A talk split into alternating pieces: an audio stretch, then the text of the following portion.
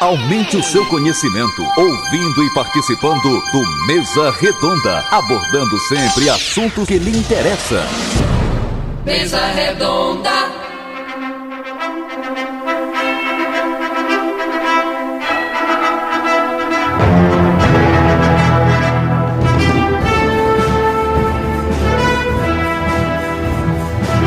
Essa Lucena. 10 horas 6 minutos em Caruaru, 10 e 6 ao vivo, estúdios da Rádio Cultura do Nordeste, para todo o planeta Terra. A partir de agora, mais um programa Mesa Redonda, exclusivo da Rádio Cultura. E hoje a gente convidou aqui figuras novas da política de Caruaru. Nomes novos que despontaram nas últimas eleições. O Armandinho, que concorreu uma vaga para a Alep, teve quase 4 mil votos aqui em Caruaru. É muito voto para quem não, te- não gastou dinheiro. No estado foi 7 mil, né? 6 mil. e- É, eu gosto sempre de, de arredondar para mais. Coisa boa. É bom assim, né? O Anderson Corrêa, mais de 16 mil votos no estado, pai. É muito voto. 16 mil votos. É uma votação extraordinária. Aqui em Caruaru também teve muito voto. O Dilson Oliveira, ele passou no estado de 20 mil votos.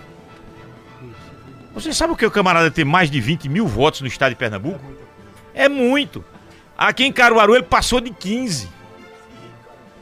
Desbancou Toninho Rodrigues. Com aquela brincadeira de, de, de- de trazer artista. O Dilson não trouxe nenhum artista. E teve ma- mais de 15 mil votos. Entendeu? Então esses, essas caras novas da política, o que, que vão fazer agora no tabuleiro da disputa daqui a dois anos? Isso é um questionamento. Ah, mas o Fernando, Fernando Rodolfo é de Garanhuns. E o Fernando Rodolfo levou um baque aqui terrível. Caiu para 7 mil votos. Para quem teve 28, amigo. É um baque terrível dentro de Caruaru. O delegado Lessa caiu. Levou um tombo. O Tony Gel, a metade da votação anterior. Eu agora estou falando mais dessas raposas. O Zé Queiroz não subiu muita coisa, não. Uma dezena de votos. Dez votos qualquer um tem. Mas pelo menos ficou ali naquela marca dos 25 mil votos. O Rony Queiroz, 28 mil votos, foram majoritários. Então a gente tem muita coisa para discutir nesse mesa redonda com marcas importantes. O nosso mesa redonda. Abraçar todo o pessoal que a partir de agora está com a gente. Pessoal da Ecosole, a Rádio Cultura tá nos próximos dias entregando uma usina solar. Mais de 5 mil watts. Se faltar energia no Salgado, a Rádio Cultura cobre a população do Salgado. Veja que importante. Esse, essa usina solar aqui no pátio da emissora.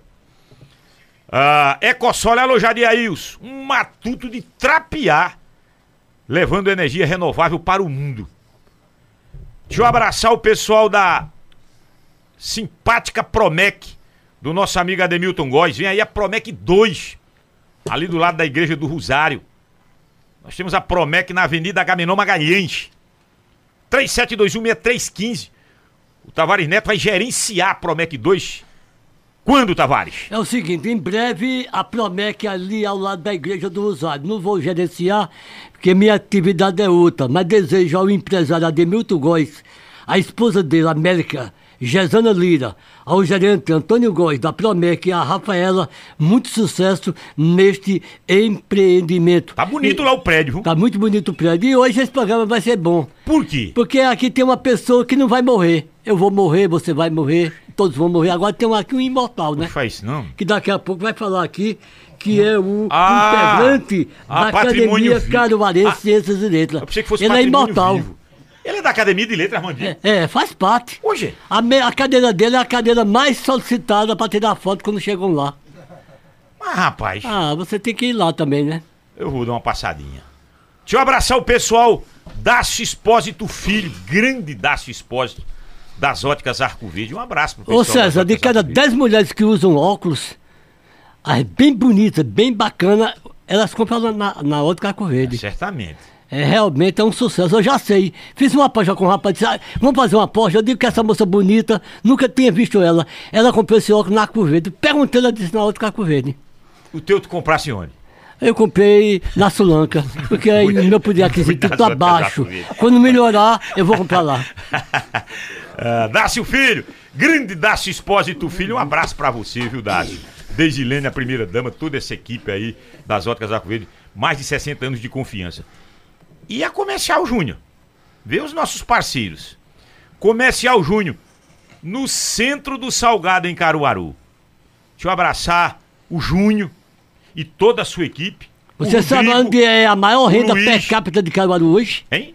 Qual é o bairro mais rico de Caruaru hoje? Maior renda per capita? De Caruaru? Seria o Salgado? É o Salgado. Primeiro lugar, em segundo lugar, apertadinho, Maurício Nassau. Porque no Maurício? Nassau, muitas pessoas estão dormindo lá, morando lá. No Salgado, é trabalhando e morando na mesma casa. Eu estive na rua Santa Luzia, ali no Salgado, era 11 da manhã, César. Tinha poucas pessoas, daqui a pouco eu olhei, tinha umas 50 mulheres, moças que trabalham naquelas fabriquetas de fundo de quintal. Entendo. Daí, esse PIB alto do Salgado, você tem razão. Ó, É como o Riacho das Almas, tá crescendo o PIB de Riacho das Almas. é forte. Eu cheguei lá, antigamente em Riacho, você chegava lá para tomar um litro de uísque escocês, não tinha não. Hoje, onde você chega em Riacho das Almas, tem o uísque escocês. 12 anos. 12 anos. É aquele o buchudinho. povo lá não toma mais Ah, essas bebidas populares, não. não. Não, não, não, não. Bacia e caixa Luzarte branca, R$ 293,60. Argamassa Votomassa AC3, R$ 41,80. Vergalhão Gerdal, 5,16, R$ 35,49. Promoção de hoje, hein? Dá uma passadinha lá na Comercial Júnior, ali na rua Tupi. Abraçando essa nossa audiência, você vai interagir conosco pelo WhatsApp 81091130, dá uma passadinha no nosso WhatsApp. É o mais acessado em um programa de rádio de todo o estado de Pernambuco. E pelo nosso Facebook, no, no nosso WhatsApp 81091130, também tá, estamos com imagens César, um popular me perguntou. Pergunta a César que gosta de apostar, dos três entrevistados de hoje, qual vai ser o mais votado na próxima eleição para vereador? Ele quer saber, para apostar. E eles vão para vereador? Um Não, não, daqui a dois anos, Daqui a dois anos eles podem ter pretensões maiores. prefeitura de Caruaru. Por que não uma vice-prefeitura? Sei lá. Olha, ser vice é bom, mas melhor mesmo é ser prefeito. É? O vice fica rezando todo dia para que o prefeito tenha sucesso na vida. E é, né? É. Rodrigo Pinheiro, que essa brincadeirinha é o prefeito da maior cidade do interior do estado de Pernambuco, É. dois anos e meio. Deixa eu cumprimentar os nossos convidados, começando aqui da esquerda pra direita, Armandinho da Mas Flor de Manacaru. você só começa pela esquerda, por que não começa na direita? Pela ordem de chegada, eu sou Ah, muito disciplinado. sim. Chegou primeiro, chegou segundo e chegou terceiro. Eu sou extremamente disciplinado. Quem é o que tá na esquerda? Quem é? O Armandinho. É o Armandinho, é. E por sinal votou na esquerda. Veja que coincidência. Sempre. Mas rapaz, Armandinho votou na esquerda. Votou. Desde Bom À dia, esquerda. Armandinho. Você lhe surpreendeu sua votação? Não lhe surpreendeu? Você esperava mais? Foi de bom tamanho? Muito obrigado por ter aceito o convite. Bom dia. Bom dia, querido amigo César Lucenza. Bom dia, Tavares. Bom dia a todos e todas que nos acompanham nesse momento da Rádio Cultura. Cumprimentar meu querido amigo Andes Correia, o vereador que vem fazendo um excepcional mandato. Meu querido amigo Dilson Oliveira, que caminha ao longo da minha trajetória musical, desde a minha dos primeiros passos da Flor do Mandacaru, que eu tenho um carinho muito grande. E agradecer a todo o público ouvinte. Respondendo sua pergunta, César. Primeiro, agradecer à Rádio Cultura, a Júnior Almeida, pela oportunidade. Agradecer à Rádio Cultura pela oportunidade aqui e agradecer ao povo de Caruaru pela oportunidade de apresentar o nosso nome. Né? O caruaruense nos conhecer como artista, alguém que tem 21 anos de carreira com a banda Flor do Mandacaru, que começou ali com um trio lá em 2001, filho de Armando Barros, que é compositor, cantor, e que com muita humildade a gente vem galgando nosso espaço, né? projetando isso. Alguém que é um que estudou em escola pública a vida inteira, mas que dedicou a sua vida à educação, desde a minha graduação ao pós-doutorado. Né? Sou servidor concursado do Estado há 13 anos. Como Tavares citou, sou a, membro titular da Academia Caruaruense de Cultura, Ciências e Letras. Atualmente estou como diretor de cultura nessa gestão do Paulo Muniz Lopes, que é o nosso presidente. E é justamente nesse sentido que eu queria mostrar ao Caruaruense que Armandinho não era apenas um sanfoneiro, mas que Armandinho tinha propostas para Caruaru, que queria dialogar, principalmente com humildade, com diálogo, com respeito, que eu acho que é isso que está faltando na política, capacidade de diálogo, entender que é muito importante você ter uma formação, César, mas mais importante é ouvir quem está na ponta, é a população humilde. Eles é quem entende os, os reais problemas e eu saio muito feliz. Às vezes na política a gente tem uma vitória eleitoral e outras vezes temos vitórias políticas, né? Então eu queria ter, gerar o conceito, quem era Armandinho, qual era a forma dele ver o mundo e, e a cidade de Caruaru, nosso estado. E aqui eu estou justamente muito feliz porque Dilson e Anderson é, congregam, comungam dos mesmos pensamentos que eu, dos pensamentos de, de ter a, a, política como a arte de transformar a vida das pessoas. Então, quero passar aqui a palavra para os demais, que nós teremos muito tempo aqui. E mais uma vez, muito obrigado pela oportunidade, César. Fico muito feliz. Certamente. Deixa eu cumprimentar o vereador Anderson Correia, primeiro mandato aqui em Caruaru. Vislumbrou uma possibilidade de candidatura federal. Aí teve 16.128 votos pelo Partido Progressista no estado de Pernambuco. 16.128 votos é muito voto. Olha. É uma votação Olha, ele estava defendendo, sabe o quê? Principalmente. A causa animal, né? A causa animal. É uma bandeira dele. E ele vai defender, eu acho, em breve, a causa também pessoal, né? Se ele juntar o cão, o animal e o seu humano, é Porque geralmente o animal também tem ali o seu dono, aquele, aquela, aquela gente que está cuidando. Votação espetacular. Claro, 16.800. É, 16 mil 128 é, votos, é uma votação, ele, ficou atrás ali, taco a taco com o Toninho Rodrigues, o filho de Tony Gel. Anderson, muito obrigado por ter aceito o convite, bom dia. Bom dia, César, bom dia, Tavares, bom dia, Armandinho, bom dia, Dilson, bom dia a todos que estão aqui na é? técnica, o pessoal da redação ali, da produção aqui da, do jornalismo, os ouvintes da Rádio Cultura, são uns ouvintes de realmente uma qualificação especial. Eu fico muito feliz assim de, de ter contribuído com, com a pauta do, do direito animal. A gente, eu sempre digo, sempre é, trago essa discussão, porque eu entendo que os animais são habitantes dos municípios, dos estados, e que as políticas devem ser implementadas para todos como manda a nossa Constituição do Brasil, como manda as legislações federais. Eu não estou inventando nada, eu trago uma pauta que é uma pauta que existe, né, que ganhou diversos deputados federais a nível Brasil. E uma pena que Pernambuco ficou sem nenhum deputado federal animalista né, para defender as pautas a nível nacional. Isso não significa que nós não possamos reivindicar. Como vereador, a gente tem o nosso trabalho. Ontem a gente fez uma indicação importantíssima para que a gente mudasse a alíquota da, do ICMS, que é de 18%, César, da ração, para equiparar com arroz e feijão que é de 7%. Isso não é uma discussão minha, porque sou vereador. A competência legislativa de impostos estaduais é do deputado estadual e do governador que tem essa competência. Mas, como vereador, posso pedir, posso pedir para que se estude a possibilidade. E para você ver, é uma discussão que a política ela tem que ser inserida é, não num determinado nicho. Mas, por exemplo, se você me perguntar a quem vai ser atingida essa pauta, não sei. Quem precisar, o animal que realmente precisa de um alimento, aquele, tutor baixa renda, aquele protetor. E esse é meu papel de político, de pensar política pública animalista para as pessoas. E eu vou continuar fazendo isso, como eu venho fazendo na Câmara, com afinco, pensando não só nos animais, mas também na dignidade das pessoas. Certo. Deixa eu cumprimentar o companheiro de, de, de rádio, o Dilson Oliveira ele, o Dilson, ele teve é, uma votação de 20.374 votos no estado de Pernambuco. Dá mais de 400 ônibus de gente. 400 o quê? Ônibus carregado é, de gente. Claro, bota aí o ônibus a 40. Rapaz, dá pra esse cara botar uma empresa de transporte coletivo em breve. Tá e Caruaru teve mais de 15 mil votos, foi o segundo mais colocado em Caruaru. Uh, Dilson, muito obrigado por ter aceito o convite. Bom dia, é essa, essa votação tua, 20.374, lhe surpreendeu positivamente, não? Bom dia, meu querido César Lucena, grande abraço para você, um abraço para os amigos aqui da minha querida Rádio Cultura do Nordeste. Depois de tanto tempo a gente se encontra, né? A gente que já vivenciou tantas e tantas jornadas esportivas juntas, eu como setorista esportivo, você também, a gente estava sempre junto e daqui, daqui a pouco cada um tomou um rumo e a gente nunca mais tinha se encontrado. Um prazer estar aqui para participar desse programa com você, Programa que, diga-se de passagem, que sempre que posso estou acompanhando, tem sempre escutado. É, quando não escuto é, na própria sexta-feira, às vezes acompanho na a reprise no domingo. E quem diria estar tá eu aqui hoje participando do programa como convidado, para meu motivo de muita honra, de muita alegria de estar por aqui com você. Respondendo inicialmente sua pergunta, antes de cumprimentar aqui meu amigo Armandinho, que a gente também viu praticamente nascer na, no, no, no, cenário musical, né, Armandinho? Abraço para você, parabéns pela votação também. Meu querido Anderson Correia, vereador aqui de Caruaru, que também teve uma expressiva votação aqui em Caruaru e também no estado de Pernambuco. Parabéns, Anderson. E estamos juntos aí nessa jornada como novos nomes, como estão assim colocando, né, no cenário político aqui de Caruaru.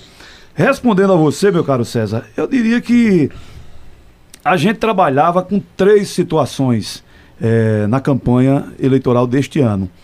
Uma situação é, que foi a que aconteceu, de 20 mil votos em todo o estado de Pernambuco. Trabalhávamos também com a hipótese de uma situação melhor de 25 a 30 mil votos. E numa situação espetacular, que era que muita gente colocava para a gente, da gente poder superar a marca dos 40 mil votos é, no estado. Era, era assim que a gente trabalhava e ficamos com a primeira opção que, que aqui trabalhávamos, com os pés no chão, dentro das limitações que a gente sabia que ia ter e dentro das dificuldades que a gente ia encontrar, em meio também às sacanagens que a gente foi vítima ao longo de todo o processo eleitoral. Então, só me resta vir aqui é agradecer ao povo de Caruaru, ao povo de Pernambuco. Eu fui votado em 150 municípios do estado de Pernambuco, em lugares que eu jamais fui e tive algum voto lá. Para mim é motivo de muito orgulho, de muita alegria e de muita satisfação. Um marinheiro de primeira viagem, como a gente costuma dizer no linguajar bem popular, é, abandonar tudo que fazia na vida, largar os empregos que tinham para enveredar nesse campo que a gente tinha uma noção de como era, mas não imaginava que era tão pesado quanto foi. E ter 20 mil votos, amigo, é motivo de muito orgulho e de muita gratidão de minha pessoa para todo aquele cidadão e cidadã que saiu de casa na eleição do domingo para votar em Dilson Oliveira para deputado federal. Olha, só para que os amigos tenham ideia, aqui em Caruaru, o Dilson foi 15.187, o Anderson 7.953 os dois para federal, e o Armandinho 3.377 para estadual, só aqui no município de Caruaru. São votações consideráveis para quem estava despontando nessa linha aí de, de Alep, de Câmara Federal. Oi, Tavares. É o seguinte, Wilson, vamos imaginar que você tivesse sido deputado federal eleito. Qual seria a sua principal preocupação com Caruaru hoje? Como deputado se tivesse chegado ao Congresso Nacional? Tá, tá. A gente, a gente é, sempre trabalhou, a gente sempre teve uma linha de trabalho onde a gente estava, no rádio e na TV, de defender o povo, de ser o, o porta-voz do povo, de uma forma geral. Foi isso que eu fiz a minha vida inteira. E quando me perguntam por que eu abandonei meus dois empregos que eu tinha, e modéstia à parte, é, é, consolidados, com nome reconhecido na cidade e em toda essa região, porque onde eu chego eu tenho esse reconhecimento. Não foi à toa que a gente jogou a gente, tudo para o alto e começou e, e, e, foi nesse, nesse novo mundo que a gente passou a viver. Então a, a bandeira número um que Dilson Oliveira iria defender, o que continua defendendo, é a bandeira do povo. É defender o povo, Muita gente colocava para a gente as dificuldades que a cidade poderia ter se não elegesse nenhum deputado federal. E a gente iria trabalhar em cima de, de, de defender o povo, de ser um representante autêntico do povo e, acima de tudo, de ser um deputado presente nas comunidades, de estar presente aqui na cidade, vivendo a cidade como eu vivo intensamente e diariamente. Evidentemente que eu estaria em Brasília, mas estaria todo fim de semana por aqui, visitando os amigos, visitando as bases, é, fazendo com que a população é, se, se engrandecesse cada vez mais daquilo ou, ou em quem ela votou. Era isso que a gente queria fazer. E aí, em busca de recursos para fazer um trabalho alinhado com o próprio município, através da própria prefeitura, mas também com associações de moradores, associações de classe, tudo isso aí era o que a gente pensava fazer. Infelizmente não deu. Vamos agora se reinventar e ver o que é que vem pela frente. Ô, Dilson Oliveira, Caruaru evoluiu. Em 1946, no tempo do Atlântico, Caruaru elegeu o primeiro deputado federal, Gercino de Pontes. Em 50, elegeu dois deputados federais. E o tempo passou, agora nós estamos regredindo, César Lucena. Não elegemos nenhum, né? Nenhum deputado federal, nenhum estadual. Em 50, Caruaru elegeu cinco deputados É estaduais. porque teve uma- uma- um estrangeirismo grande aqui em Grande. Caruaru, extremamente. Eu, eu tinha, eu tinha postado essa, cantado essa bola. O Dilson Oliveira, ele daqui a pouco vai, vai trazer mais detalhes, porque o Dilson Oliveira, ao perder a eleição, ele se, ele se diz vítima das trairagens, dos bastidores ruins, não republicanos da política. O Dilson já, já expressa isso. Ô César, eu Esse estive com o lado rapaz ruim. ontem, disse, vai, vai entrevistar Dilson? Disse, Vou. Ele tá muito rico. Eu disse, como ele tá rico, você não ganhou a eleição, rapaz? Aí. Não, porque ele ganhou muito dinheiro pra ser candidato a Aí deputado. o Anderson e, e o, o Armandinho, com campanhas mais singelas, mais humildes, que o Dilson chegou um, um nome mais, mais consolidado e com isso que você está dizendo. Partido, União Brasil, Miguel Coelho, Luciano Bival e Rico, todos os ricos pra, jogando dinheiro na, na, na, na conta dele.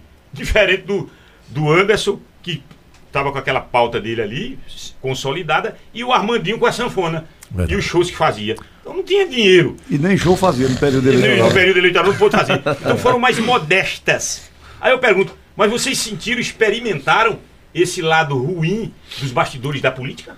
É, eu até fiz um, um estudo, é, essa questão do recurso, você até bate muito isso, eu acompanho, como Deus citou, as suas entrevistas, acho mu- muito importante, porque você sempre traz, César, um contraponto ao público. Às vezes, o- a- quem senta aqui do outro lado quer falar o que pensa, e você sempre faz esse exercício da autocrítica. Eu, por exemplo, eu fiz um- uma planilha tratando exatamente sobre isso, porque isso está no portal lá né, do Tribunal Superior Eleitoral dos recursos, tanto de despesas como de receitas. Por Tudo exemplo, claro. é, por exemplo, dos nomes. do- é, como, como, por exemplo, dos candidatos que foram, que não tinham mandato, por antes era um vereador. Né? Então, antes teve dos candidatos a deputado federal e estaduais de Caruaru o menor custo por voto. E o que é o custo por voto? É quanto recebeu e tua capacidade de voto. Por exemplo, dos estaduais, vou começar rapidamente. Armandinho teve 6.124 votos, recebeu 150 mil reais do partido. O custo por voto de Armandinho saiu a 29 reais. Rafier teve 16.346 votos, recebeu 1 milhão e 88 mil. O custo por voto dele saiu a 66 reais, mais que o dobro do meu. Carlos Braga, 4.028 votos, recebeu 483 mil, meio milhão. O custo por voto dele saiu a 119 reais. Dos federais, Dilson Oliveira teve 20.374, recebeu 1 milhão 230 em recursos. O custo por voto de Dilson sai a 60 reais 37 centavos. Toninho Rodrigues, 16.859, recebeu 1 milhão e 11 mil reais, sai a 60 reais. Douglas Sintra recebe meio milhão, teve 546 votos, sai a 915 reais. O que eu quero dizer sobre isso? A- estrutura, César, faz total diferença. Por exemplo, se eu tivesse tido recurso de Rafael, de Dilson, meu potencial de votos pela uma conta simples, que é tu pegar o teu custo por voto e multiplicar, eu teria mais de 35 mil votos. O seu será quanto? A 29 reais. Puxa! Eu você rece- eu- elegia ou nunca. seja, ou não, Só foi na voto verdade, demais. é, é, ou seja, eu tive o menor custo por voto, ou seja, eu tive o maior potencial eleitoral. Se eu tivesse tido o maior recurso, eu teria uma capacidade é, de chegar. é maior. então, é, o antes, o antes, por exemplo, teve, recebeu, eu olhei lá também, 150 mil reais. Então, veja, não é que Deus está errado. Deus está certo, porque ele tem que ter estrutura. A gente- eu nunca faço essa coisa. Não, é, eu fiz uma escolha, quando eu fui escolher pelo partido, o Miguel me procurou, mas por uma questão ética, já tinha Rafinha, que já estava em Cabaru, Deus estava no partido. Então, assim, aí tem a questão ideológica. As minhas bandeiras principais quais são? Cultura, educação e esportes. Então, eu enxergava em Marília Reis e no grupo de solidariedade que permaneço hoje e na conjuntura esse momento. E agora que você fala é muito interessante. A estrutura faz diferença total diferença, amigo. Então, se eu tivesse tido uma estrutura dessa, eu tinha passado da casa dos 25, 30 mil votos. Então, fico feliz em quê? Ter feito uma campanha enxuta, entretanto, conceitual. Mas você enfrentou fake news? Comecei já, no, já na, na primeira. Quando será Armando ia candidato, tentaram gerar fake news antes, só até lembra pra. A gente conversou, mas assim, tem que ter capacidade de diálogo. Eu acho que a- o palco, a música, nos ensina a lidar com isso. Eu tive uma oportunidade, César, de ganhar um real a nível de Brasil.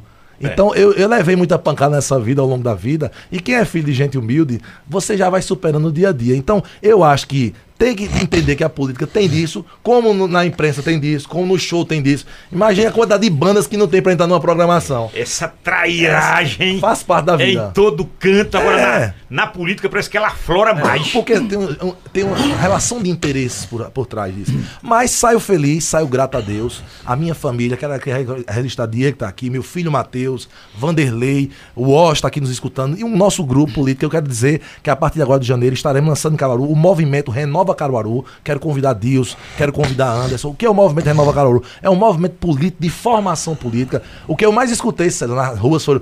Por que, é que os políticos só aparecem em tempo de eleição? E é justamente esse o grande problema, de não discutir. Eu tive a honra de ser formado pela maior escola de formação política do Brasil, que é o Renova BR. Foram 360 horas de aprendizagem. Então, quero trazer isso aí. Estaremos lançando o nosso podcast justamente. Quero entrevistar vocês, César, todos que aqui estão, para justamente discutir Caruaru seus problemas. É isso que está faltando, para a gente compilar. Então, saio grato e, e- e feliz Foi pela boa essa sua oportunidade. explanação aí, pra gente entender como são e como são esses bastidores. Ô, Enca- Anderson, Encarnou o Oswaldo Souza, né? É porque os números não falham, né? depois eu vou chegar no Dilson, porque o, o, o Dilson eu vi vídeo do, relacionado ao Dilson, que eu disse, não, eu conheço o Dilson no, no, no Central lá, a gente setorista. O Dilson lá, com estruturazinha até razoável, a minha fraca, danada, mas a gente mais, mais ouvido do que o Dilson, bem mais vai. ouvido. O Dilson bem menos ouvido, mas com uma estrutura maior. Dinheiro não faltava pra ele, não. Mas o Dilson sempre foi ético, sério. Não tinha essas. Não tinha essa, essa, essa conduta que os, os vídeos, alguns vídeos que soltaram contra o Dilson foram, foram realmente para atacá-lo vergonhosamente. Tem que se dizer isso. E eu faço isso. isso Você só é atacado quando tem valor. viu? É, certamente ali tinha um objetivo. Só se joga pedra e a- dá fruto. Ninguém, Isso é como eu ninguém, conheço chuta, ninguém chuta cachorro morto, né, Tatá? Como eu conheço o Exatamente. Dilson, eu sei da, da, da lisura dele aí. Não, não- não- teria que dizer isso. Muito obrigado, César. Ô, ô, Anderson, e você? Você é um cara mais, mais tranquilo ali. é, você, chegou a ser atacado? Eu não vi nada que ele atacasse na campanha, não. Ou houve? O cão ataca vereador, ele. nessa César, não, nem mas- o cão ataca ele. Ele é Nem um cão. Ele é amigo do, do cão, como é que o cão vai? Mas foi boa essa. Essa, essa É, tirada aí foi boa. Na de vereador, é, apareceu um grupo pra dizer que eu pegava os animais e abandonava os animais. Vê que coisa assim. Me caluniando, né? Porque o abandono de animal é crime. Esse cara, ele pega o animal, faz a foto, posta e abandona.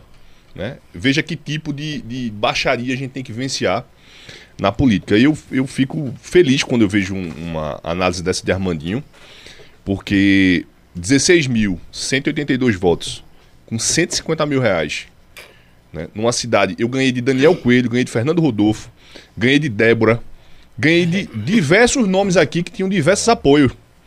E um cara sozinho, com sete militantes, né? no meio da rua, mas com um propósito, com uma missão que eu sigo todos os dias, que é dar, dar voz a quem não tem. Eu faço com o maior carinho essa minha pauta. Não significa, já disse aqui em outras entrevistas, que eu não discuto outras pautas. Eu discuto é, várias pautas. O que é que está precisando em Caruaru? As pessoas entenderem a função do vereador. Né? Muito se tem, e às vezes até culpa de alguns vereadores, de dizer que vai numa rua, quem mandou calçar essa rua aqui foi eu. O vereador não manda nada, ele pede, quem calça é o executivo. Aí o que é que acontece? Aqueles outros que não têm aquelas pautas parecidas são bombardeados, não tá fazendo nada, né? Teve um, eu, tô, eu participo de um grupo de um bairro, que é o do meu bairro. Tem um cara lá que disse: os vereadores aqui desse bairro são tudo ladrão. Aí eu fui lá no direto, no, no privado dele e disse: amigo, se retrate no grupo agora. Porque primeiro você tem que me respeitar. E segundo, você não fala o que você quiser em grupo de WhatsApp, não. Porque assim, você pode me criticar, dizer que eu não faço, dizer N coisas, mas dizer que eu sou ladrão. não. Pesado. Isso Parece que virou moda agora. Então, assim, a Todo gente- mundo é bandido. A gente precisa qualificar Todo a mundo é política. vagabundo. né? Eu não faço da, da minha vida pública meu emprego. Eu sou advogado. sou advogado, sou jornalista. Você sabe muito bem disso. Conheço você. Então- com a, com a gente. Eu não faço, eu não faço da minha vida pública emprego. Eu estou vereador. No dia que o povo não quiser mais que eu esteja como vereador, eu vou voltar a ser advogado, vou voltar a ser jornalista, porque é o que eu gosto de fazer. Agora, a partir do momento que vem violar a minha intimidade, né, a minha, a minha decência dentro da política, porque eu sou um cara, César, que eu estou na Câmara há um ano e 11 meses. Eu trabalho todos os dias através de requerimentos. Meu chefe de gabinete está aqui, André. Minha equipe que está aqui escutando essa entrevista. Eu me dedico à Câmara. Deixei o ICIA, que eu trabalhava há 10 anos, como o Dilson deixou a- é, os seus trabalhos, uma causa que eu sou apaixonado. Você vê, uma pauta importantíssima que é o ICIA. Vamos falar do ICIA? O ICIA tem hoje, Dilson, é, uma construção de uma UTI pediátrica. Veja que absurdo. O ICIA sozinho tentando construir uma UTI pediátrica para atender crianças do Agreste. Sequer tem ajuda do Estado. Aí eu fui para Brasília, em 2019, batendo na porta de cada deputado, consegui quase 5 milhões de emendas. As emendas são difíceis de chegar, né? é uma burocracia muito grande. O ICIA já recebeu emenda aqui do- dos deputados estaduais, só que o ICIA precisa de um apoio né, grande do Estado de Pernambuco para viabilizar o acesso ao, ao recurso. Porque veja, imagine, hoje só existem 10 leitos de UTI pediátrica no Agreste, que é o do Mestre Vitalino. Privado tem a Unimed, eu estou falando de público. O ICIA, queria, o ICIA quer duplicar essa quantidade de leitos. Eu fiz um requerimento pedindo para que o, o Estado fizesse um convênio com o ICIA e construísse, desse a estrutura para que o ICIA tivesse mais 10 leitos de UTI pediátrica, não só para atender crianças com câncer. Né? Aí muita gente fala, esse cara só fala de bicho. Não, eu falo de qualquer pauta. Agora, lógico, minha pauta principal é o direito animal. É, mas é bom você quebrar esse. Né? Você quebrar esse, essa, essa, esse ritmo que deram pra você. Não, é só cuidar de gato e cachorro. Não. Essa pauta do Um ensino- reflexo. E outra coisa, sempre, bem humana. Sempre quando, sempre quando me dizem assim, é. Anderson, você. Eu, eu vi muito isso. É, o reflexo, a resposta foi dada nas urnas. né? Um cara sem ninguém, né? Pedi diversos apoios, não tive uma doação. Pode observar lá no Divulga É. Candy. Não tive uma doação. né? Ninguém chegou assim pra dizer assim, ó, toma Também. uma ajuda, toma uma doação aqui. Não, zero. Só o fundo partidário. Mas a gente sabe que fazer política no Brasil é difícil. É, eu vou continuar. Eu gosto de fazer. Estou na política é, vivenciando amplamente. E vou continuar fazendo o que, o que eu mais gosto, A que gente é precisa ajudar as de pessoas e os animais. boas. A gente precisa de pessoas boas. Deixa eu ir para o Dilson aqui.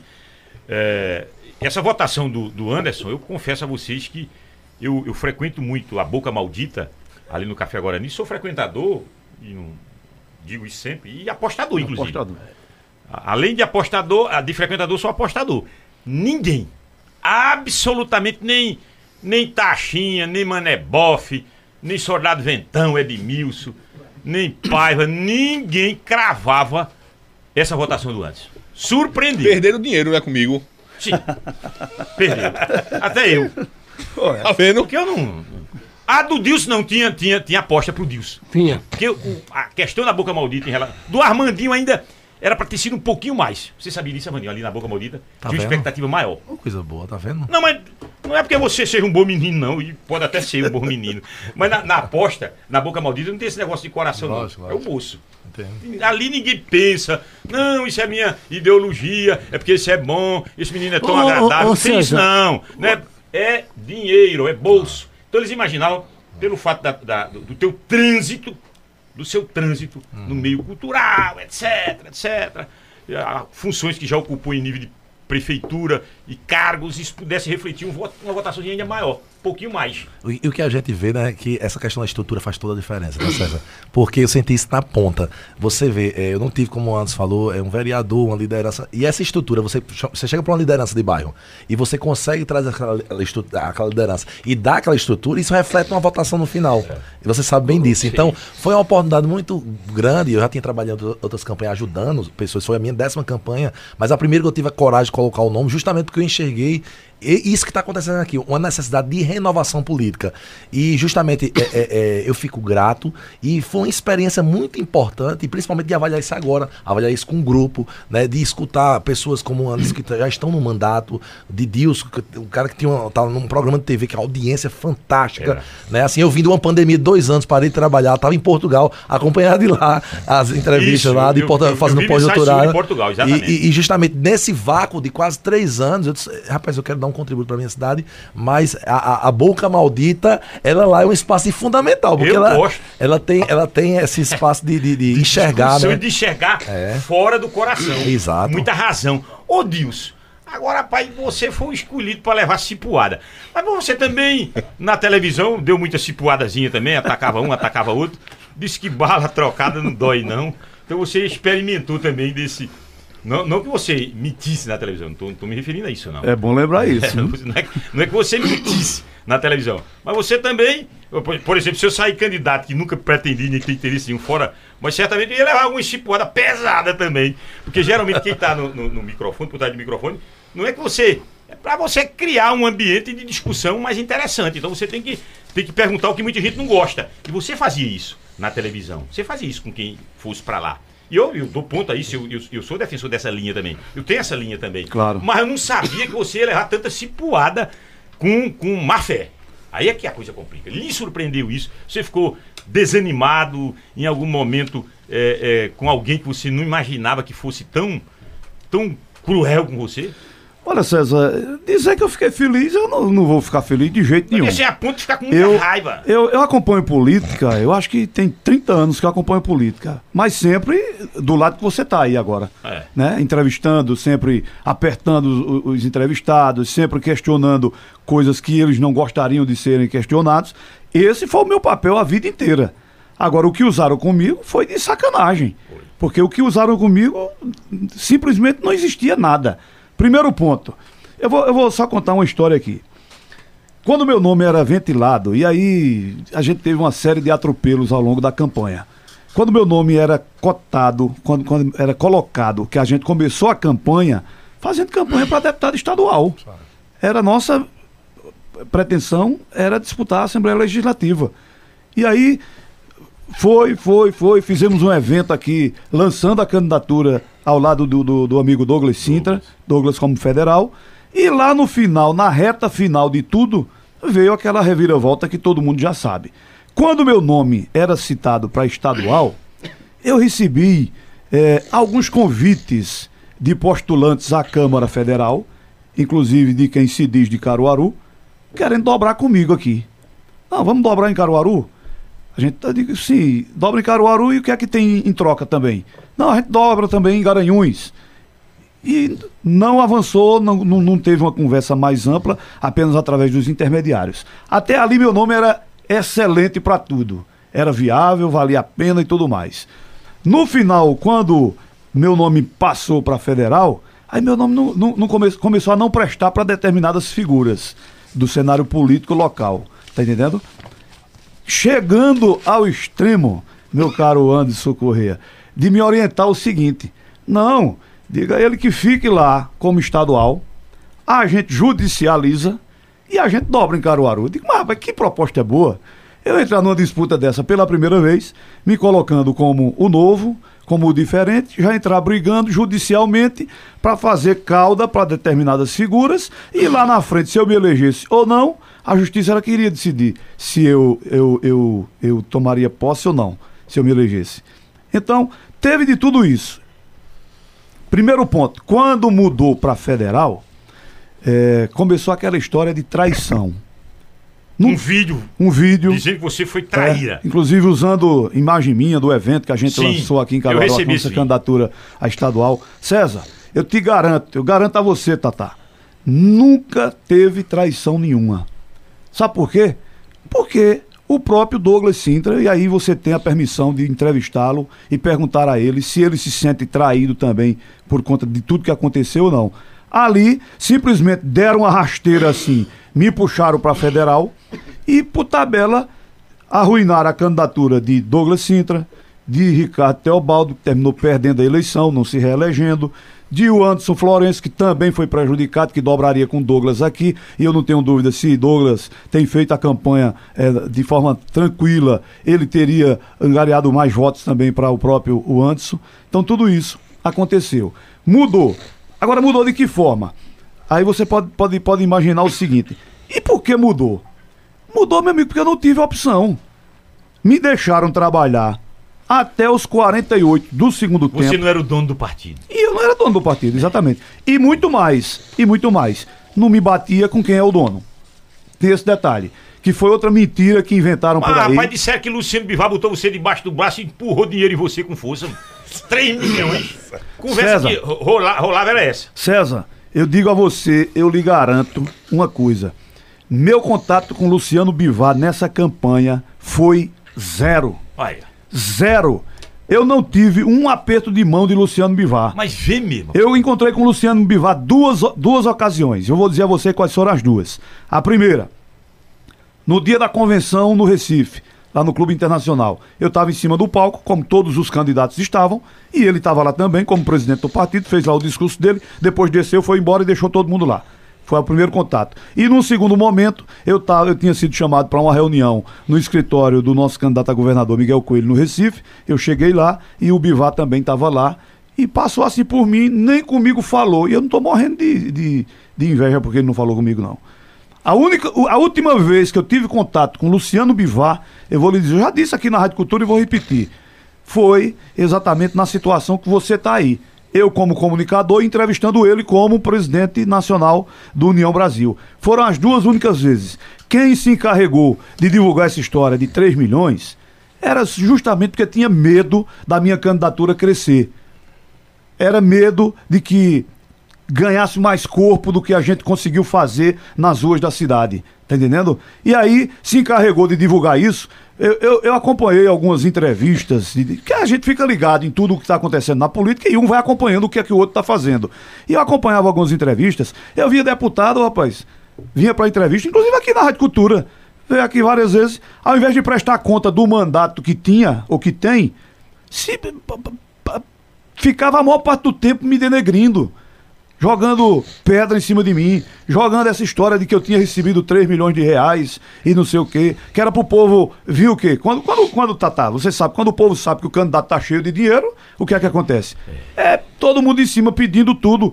E eu não dei nada a ninguém. Não dei por quê? Porque não recebi, não tem. Eu, é claramente, eu digo a você, meus recursos foi exatamente o que o amigo Armandinho colocou aí, 1 milhão 280 mil, é, 230 mil reais. reais. Foi o que eu recebi e que gastei o dinheiro todinho na campanha. Essa que é a realidade. Então, não teve traição, não teve negócio de 3 milhões de reais, que isso é conversa, isso é mentira, foi fake news que se encarregaram de plantar por aí afora. E muitas e muitas outras coisas que tentaram denegrir, tentaram macular minha imagem pra. pra... Ô, Dilson Oliveira. Diga, Tata. Eu estive em um local em Caruaru, e um rapaz disse, mas rapaz, o Dilson tem muita sorte. Eu disse, qual foi a sorte dele? Já comprou um, um apartamento luxuoso. Recebeu, rapaz, comprou. comprou Mas, rapaz, onde é esse apartamento pra ir morar nele? eu também não sei. Eu não sei. O Ou eu vou pro intervalo. 3 milhões dá pra comprar um apartamento pra ligar lá. Eu vou pro primeiro intervalo e estourei o horário aqui no primeiro bloco, mas tinha, tínhamos que ver. Essa primeira parte aqui era exatamente pra gente é, é, entender, compreender, contextualizar a situação de cada um no páreo, naquilo que eles defenderam, naquilo que eles foram vítimas. Mas ainda hoje, o Dil seria um bom vice? Ou não? Um bom vice. Ou ele queria ir pra uma, uma disputa na cabeça da chapa? É muita pretensão, né não? Não teria lastro pra isso. Ou teria? Eu tô fazendo questionamento, tô dizendo que ele tem ou não tenha. Eu, tô fazendo questionamento. O Anderson Corrêa, como é que ele vai ficar depois de um mandato de vereador? Ele vai repetir? Olha, eu não ou acredito. ele quer sair dessa condição pra ir pra... Eu não acredito que Dilson vá ser visto de ninguém, não. Dilson é candidato a vereador, eu acho, na minha opinião, que ele ganha a eleição. Ou candidato a prefeito. Vice de quê? mas Qual a prefeito de Caruaru? vice? Sim. É difícil. E o Armandinho na esquerda? Ora, a direita deu um banho aqui. Só o Lula, porque o Lula é mais do que a esquerda. O Lula é É ele. grande, mesmo. é o Lula. Mas a, a votação de Raquel aqui, quem é que vai se meter a besta contra o governo E do quem ficou primeiro com Raquel aqui? Diz que se beneficiou. Quem foi que ficou primeiro? Aqui o rapaz que é do É, nosso então ele lado. tá, tá na frente. Pelo menos um cabelo ele tá na frente. Ele não tem cabelo, mas tá um cabelo na frente. O Dilson, o Dilson foi depois. Olha, foi o Armandinho nem perto chegou. Esse, Do começo ao fim. esse vai estar lá, na- vai estar contra, mas. E essa esquerda aqui em Caruaru tem foto? Tá Olha, onde? eu não acredito que Armandinho fique contra, não. Já está. O intervalo é curtinho. Já me botou. Hora de tomar um cafezinho. Mesa redonda, Aumente o seu conhecimento ouvindo e participando do Mesa Redonda, abordando sempre assuntos que lhe interessam. mesa Deixa eu redonda, liberar essas mensagens aqui, porque são muitas, Pra não ficar aqui pesado. Arão Pereira, quem não conhece o Arão Pereira, né? Arão tá mandando um abraço pra todos vocês, parabéns pelo programa.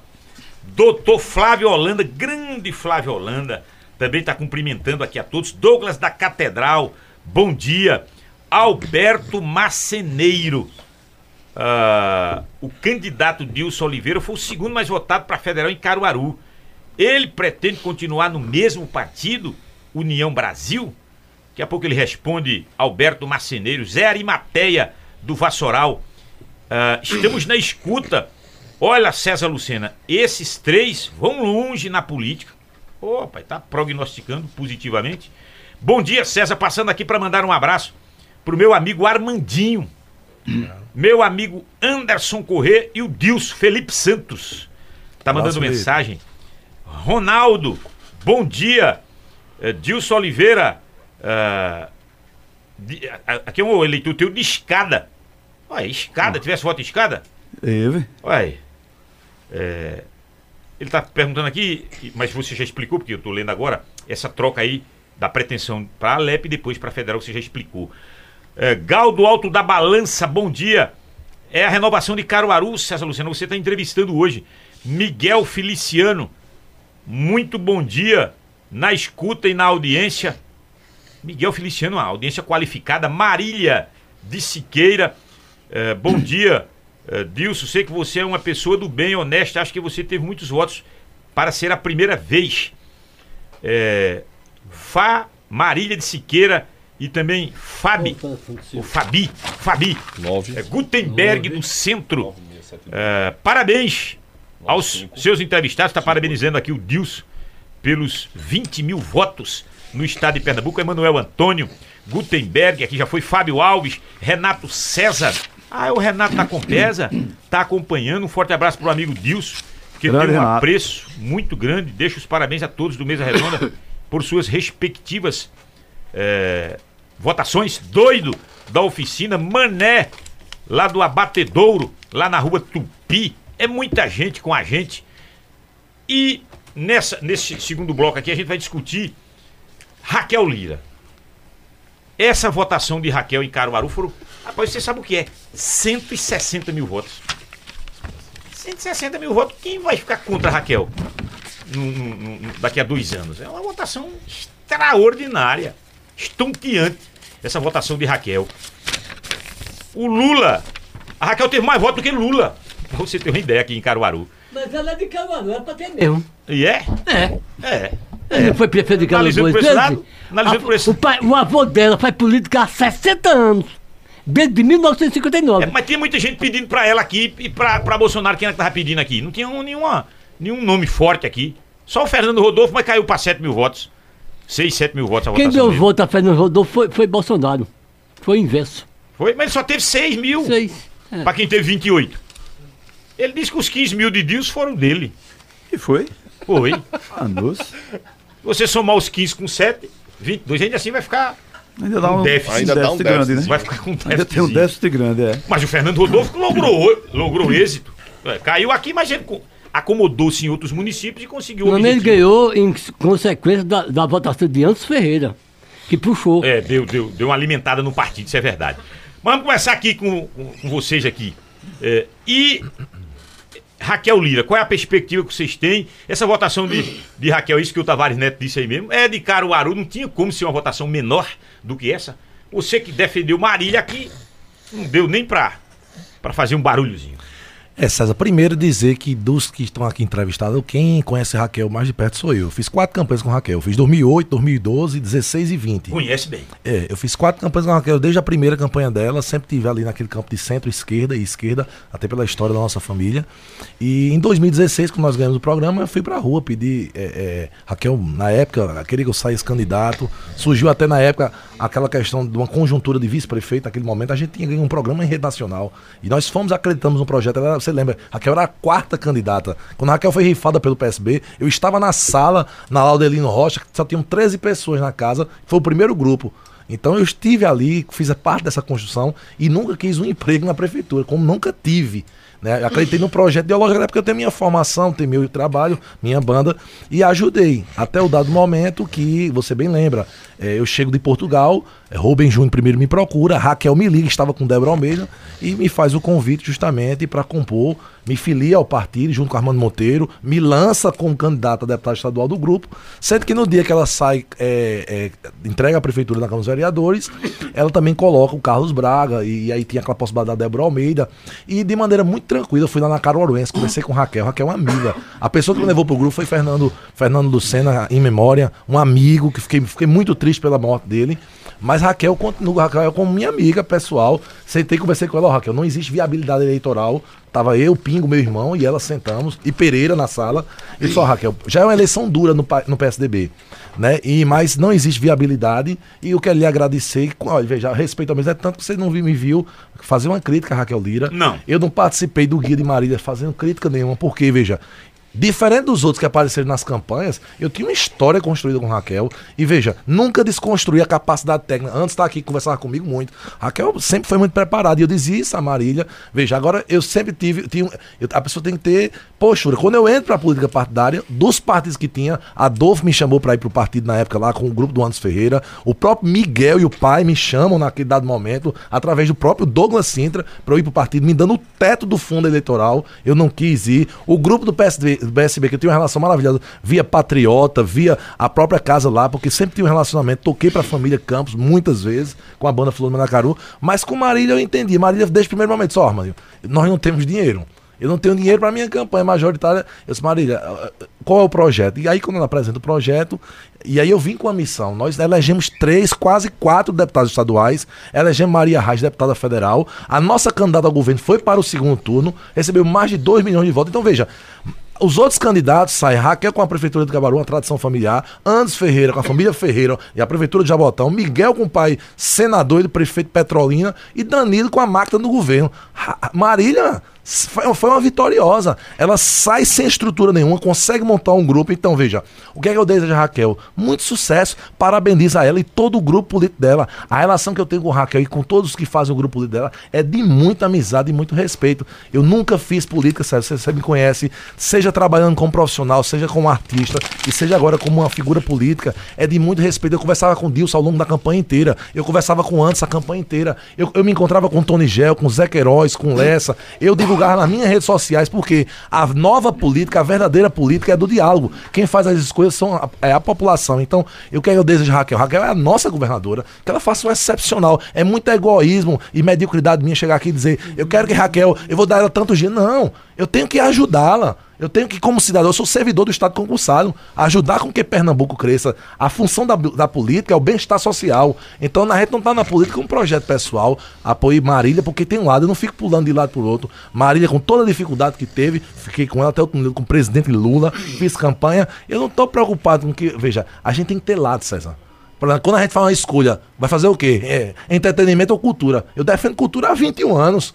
Vai fazer o quê? Quando eu decidi ser professor, eu todo lado desde o começo, como pedagogo até o pós-doutorado, estudando educação. Então a gente tem que ter escolha, tem que ter lado. Então, eu desejo a Raquel muita saúde, muita paz, que ela vai ter que ter muita capacidade de diálogo. É outra realidade. Caruaru, como prefeitura, é uma coisa. Lógico, é, é, é, fiquei triste naquele momento, porque justamente existia uma afinidade muito grande com ela, mas eu entendo, porque ela tinha compromisso, por exemplo, com Priscila Krause, que poderia não ter sido a, a vice, a candidata vice, com Débora Almeida, que já era prefeita. Então, tinham pessoas que estavam com Raquel César, que tinham muito maior potencial do que Armandinho. E eu tive que entender meu tamanho naquele momento, e aí eu agradeci a ela de maneira muito educada.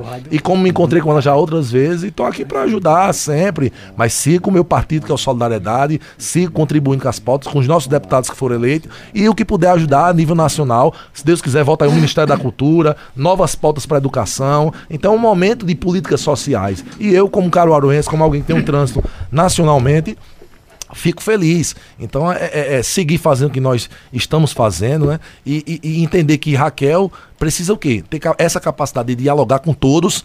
Se desmontam-se os, os palanques e começa a gestão. E aí é isso. Eu acho que quem apoiou, veja, como aqui, é, Deus apoiou Miguel, porque Miguel tinha um projeto dele, Deus tinha afinidade ideológica, Anderson tinha o projeto dele lá. Por muito pouco, para você ver, o Eduardo da Fonte quase vem com Marília.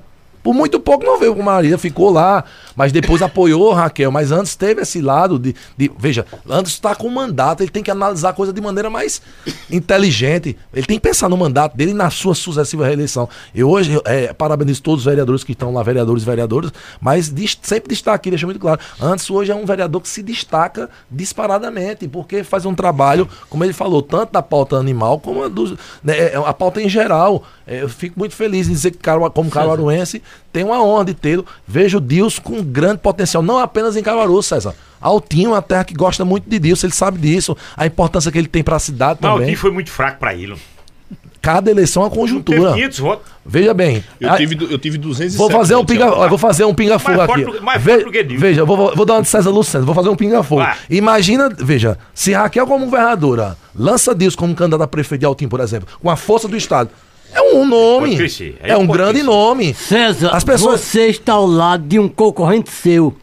Dilson tem capacidade Em de breve. assumir qualquer função que ele queira Concorrente? assumir. Sim. Mas em que aspecto? Vai voltar pro rádio. Ah, o sim. Dilson Oliveira. Vai concorrer. Mas eu, vai- eu coloco isso, sabe, Já César? tem duas emissoras de rádio chamando ele. É um bom profissional. Sim, É. sim É um César. E só para concluir minha fala e passar aos colegas, é, eu sempre tive um alinhamento com o Rodrigo Pinheiro, né? Desde, primeiro, desde a eleição, Rodrigo nos ajudou na nossa campanha também, ali no, que pôde ajudar. E tô ali, veja, por quê? Rodrigo é o prefeito da cidade de Cabaru. Não posso ficar torcendo para Rodrigo errar todo dia. Eu tenho que ajudá-lo. Vou continuar fazendo isso, vou atrás. Hoje, inclusive, eu tenho um almoço com, com o, o deputado Fernando Rodolfo, justamente já querendo buscar emendas, não só com ele, mas com outros deputados, para Caruaru. Ó, eu tenho que pensar Caruaru grande. O prefeito que tá aí é até 2024. Ele não vai executar grandes obras se não tiver recurso. Então, Mas se pensar. ele executar obra demais, ninguém tira ele do lugar. Mas veja, aí é uma decisão. Ui, Preste atenção nisso. É uma decisão do povo, né, César? É. Eu, como, eu como, como um, alguém que vê política grande, torço pro sucesso de Caruaru. Sabe qual é a minha, minha, minha torcida? Eu disse, eu disse isso aqui com o Tony Maciel. Eu torcia que todos os deputados se elegessem e quem tá chegando agora também. Seria o cenário ideal para Caruaru. Eu não torci pra derrota de Vônei, de Zé Queiroz, de Tony Gel, de Lessa. Pelo contrário, veja, quem vai avaliar e comparar um mandato com o outro é a população. Que bom que antes tivesse entrado, que Deus tivesse entrado, a quantidade de deputados. Essa é a forma como eu vejo a política. Então, Caruaru perdeu, perdeu. Perdeu. O cara dizer assim, não fez nada. Não diga isso. Olha, cada prefeito em Cabaru deu o seu contributo, uns mais, outros menos. Cada deputado deu sua contribuição. A gente não pode ser egoísta, porque, veja, o meu projeto é melhor do que o seu. É dizer que César Lucena não fez nada em X anos de rádio. Não, a gente não pode desconstruir o outro. Eu acho que a, a humildade, a- a- o diálogo, a tolerância é o que está faltando nesse país. Essa polarização. Tá dividindo famílias, dividindo pessoas. Tá ruim. Então, veja, desmonta seu palanque. Então, Tá ruim. Desejo sucesso tanto de Rodrigo, o que eu puder ajudar, como de Raquel, como qualquer cidade que passe, que faça como artista, como dou uma palestra como professor. Então, essa é a minha visão de fazer política. Ô Anderson, e você? Vai ser. Raquel vai ser na, na braçada nessa, nessa, nesse mandato dela, que ela assume a partir de janeiro? Disso, eu, eu sempre tive um. Muito se falava né, de diálogo com a Câmara dos Vereadores com Raquel. Né? Eu. Críticas, inclusive. É, da minha parte, não. Eu já sentei com Raquel, eu passei duas horas e meia conversando com Raquel.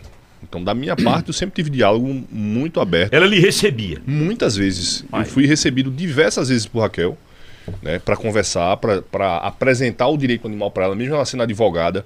Ela não tinha é, é, a legislação animalista e eu apresentei a ela o direito animal. E muitas coisas a gente discutia, a gente é, trazia para pauta, porque é uma, é uma pauta que a gente tem que sair do cachorrinho, do gatinho. Eu não tô, eu não- a minha discussão não é essa, não. A minha discussão é o direito animal. É uma legislação posta, uma legislação federal, uma legislação estadual, uma legislação municipal. Agora, que já existe e que a gente precisa implementar.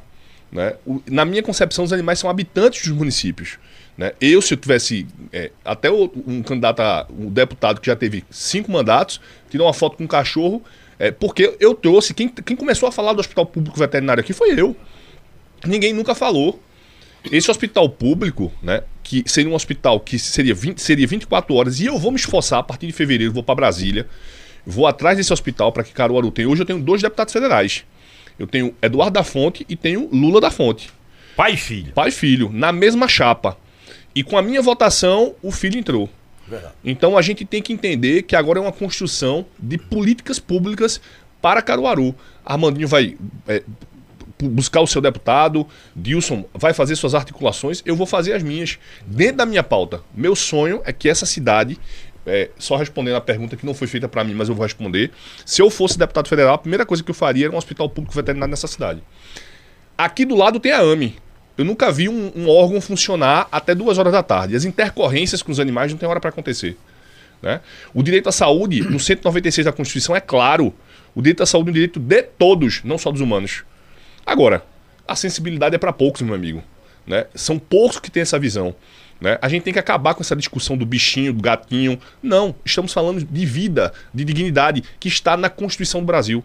No artigo 225, está lá, dizendo que os animais Ô, não César, podem ser submetidos à crueldade. que eu fiz a- ele, ao Dilson, eu ia fazer os dois. Ele já falou, se antecipou. Eu queria saber do nosso amigo Armandinho, se Armandinho fosse deputado estadual, qual seria a principal obra dele em Caruaru? A primeira coisa que nós temos, eh, Tavares, que ter a capacidade, eu, eu apresentei um plano legislativo de mandato. E como é que ele foi construído? Ele foi construído a partir da ausculta popular. A ausculta gera diagnóstico. Então eu rodei o estado de Pernambuco inteiro, em todas as regiões de desenvolvimento do estado, entendendo cada necessidade. Então nós apresentamos um plano legislativo mandato com todas as áreas de direitos sociais, desde a educação, cultura, saúde, esportes, né? enfim, toda a infraestrutura. E a partir desse plano nós tínhamos um norte, que era justamente aquelas pautas emergenciais, justamente de uma maneira geral. Na segurança pública, eu fui escutar justamente policiais, bombeiros, guardas civis. Na educação, ouvi gestores, família, professores. Na saúde, toda a equipe multidisciplinar. Então, um deputado, ele tem que ter essa sensibilidade de entender onde é que o calo está apertando primeiro. Então, um, no- plano legislativo de mandato serve como o quê? Como referencial dessas pautas. E quem quiser é, é, ter acesso ao nosso plano, ele não torna-se velho, porque enquanto os problemas não forem resolvidos, ele está é, é, é, é novo, ele é evidente, é necessário. Eu posso entrar nas nossas redes sociais, arroba Armandinho Acordeon, nós enviaremos com o maior prazer. né? Então, é, eu acho que é isso. Então, como deputado, e antes de tudo, o que Caruaru está precisando é de unir forças, de diálogo, sabe? Eu acho que o maior desafio de Caruaru hoje, essa eleição é, ela traz várias lições, né, César? A primeira, de que a- eu dizia sempre: se é de você votar em alguém, vote em alguém de Caruaru. Dizia isso todas as entrevistas. Não vote, porque o cara vem, leva o voto e não dá nenhuma devolutiva ao munícipe, a pessoa de Caruaru. Então dizia sempre: se é de votar, mesmo que você não vote em Armandinho, mas vote num deputado de Caruaru. E, e isso, eh, Tavares, vai trazer uma nova reorganização. Eu vou conversar com o Dilson, eu vou conversar com o Anderson. Nós observamos, veja, essa. Vocês são protagonistas promover um debate desse como as novas caras da política de Caruaru. Então, se a gente tiver capacidade de diálogo, de organização, de fazer uma análise de conjuntura, a gente tem a possibilidade de alcançar espaços políticos estratégicos, não apenas a nível de Caruaru, mas olhando para 26, olhando para 28. Eu acho que é um novo tempo em Caruaru.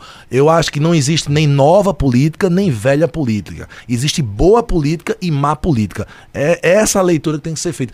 Para mim, não tem candidato velho nem candidato novo. Tem candidato que tá preparado e despreparado. Né? Que tem vontade de fazer ou que não faz É, nada. porque a mente aqui, a mente aqui determina. Não é verdade? É, ô, ô Dilson, ah, Raquel, é isso aí, essa quase unanimidade.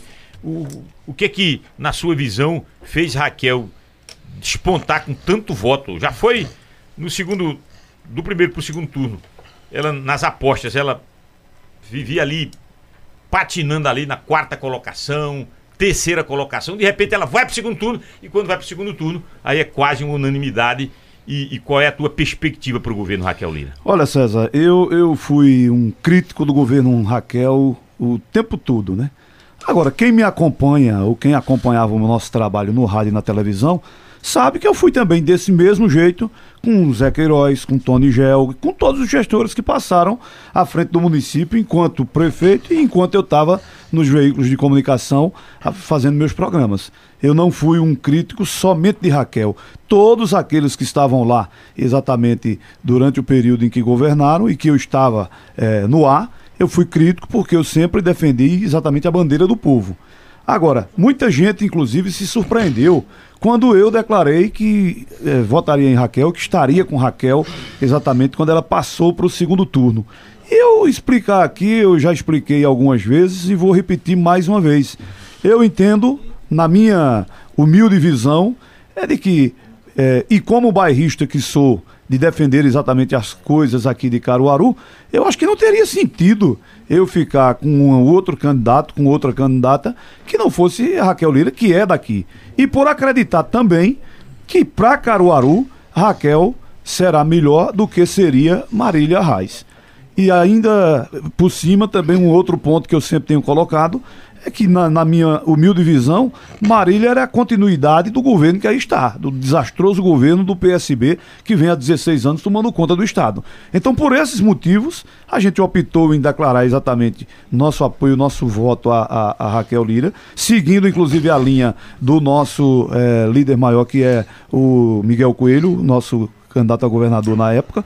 Então, por esse motivo, declaramos esse apoio e acredito que para Caruaru Raquel será bem melhor do que Paulo Câmara e ser, será bem melhor do que seria a Marília Arraes. E estou vendo, inclusive, agora, dentro desse contexto todo, mesmo declarando exatamente esse apoio, mas existia uma preocupação, existe uma preocupação minha de que maneira Raquel vai exatamente governar. Eu ficava assim imaginando, será que se, se ela vai governar é, isolada como governou Caruaru, que todo mundo sabe aqui, que, que Raquel era de difícil relacionamento com a Câmara de Vereadores, todo mundo tem colocado isso, com os professores, com o ambulante, com todo mundo. Era, se, se isolava, eh, governava mais na base de rede social, com a própria imprensa também o relacionamento não foi muito bom, mas ainda bem que a gente já está vendo aí, eh, dentro desta semana, a gente viu a governadora eleita se reunir com a bancada federal né? Depois se reunir com os deputados atuais, os estaduais e os futuros deputados estaduais. Ou seja, está mostrando um, mais diálogo do que tinha aqui em Caruaru.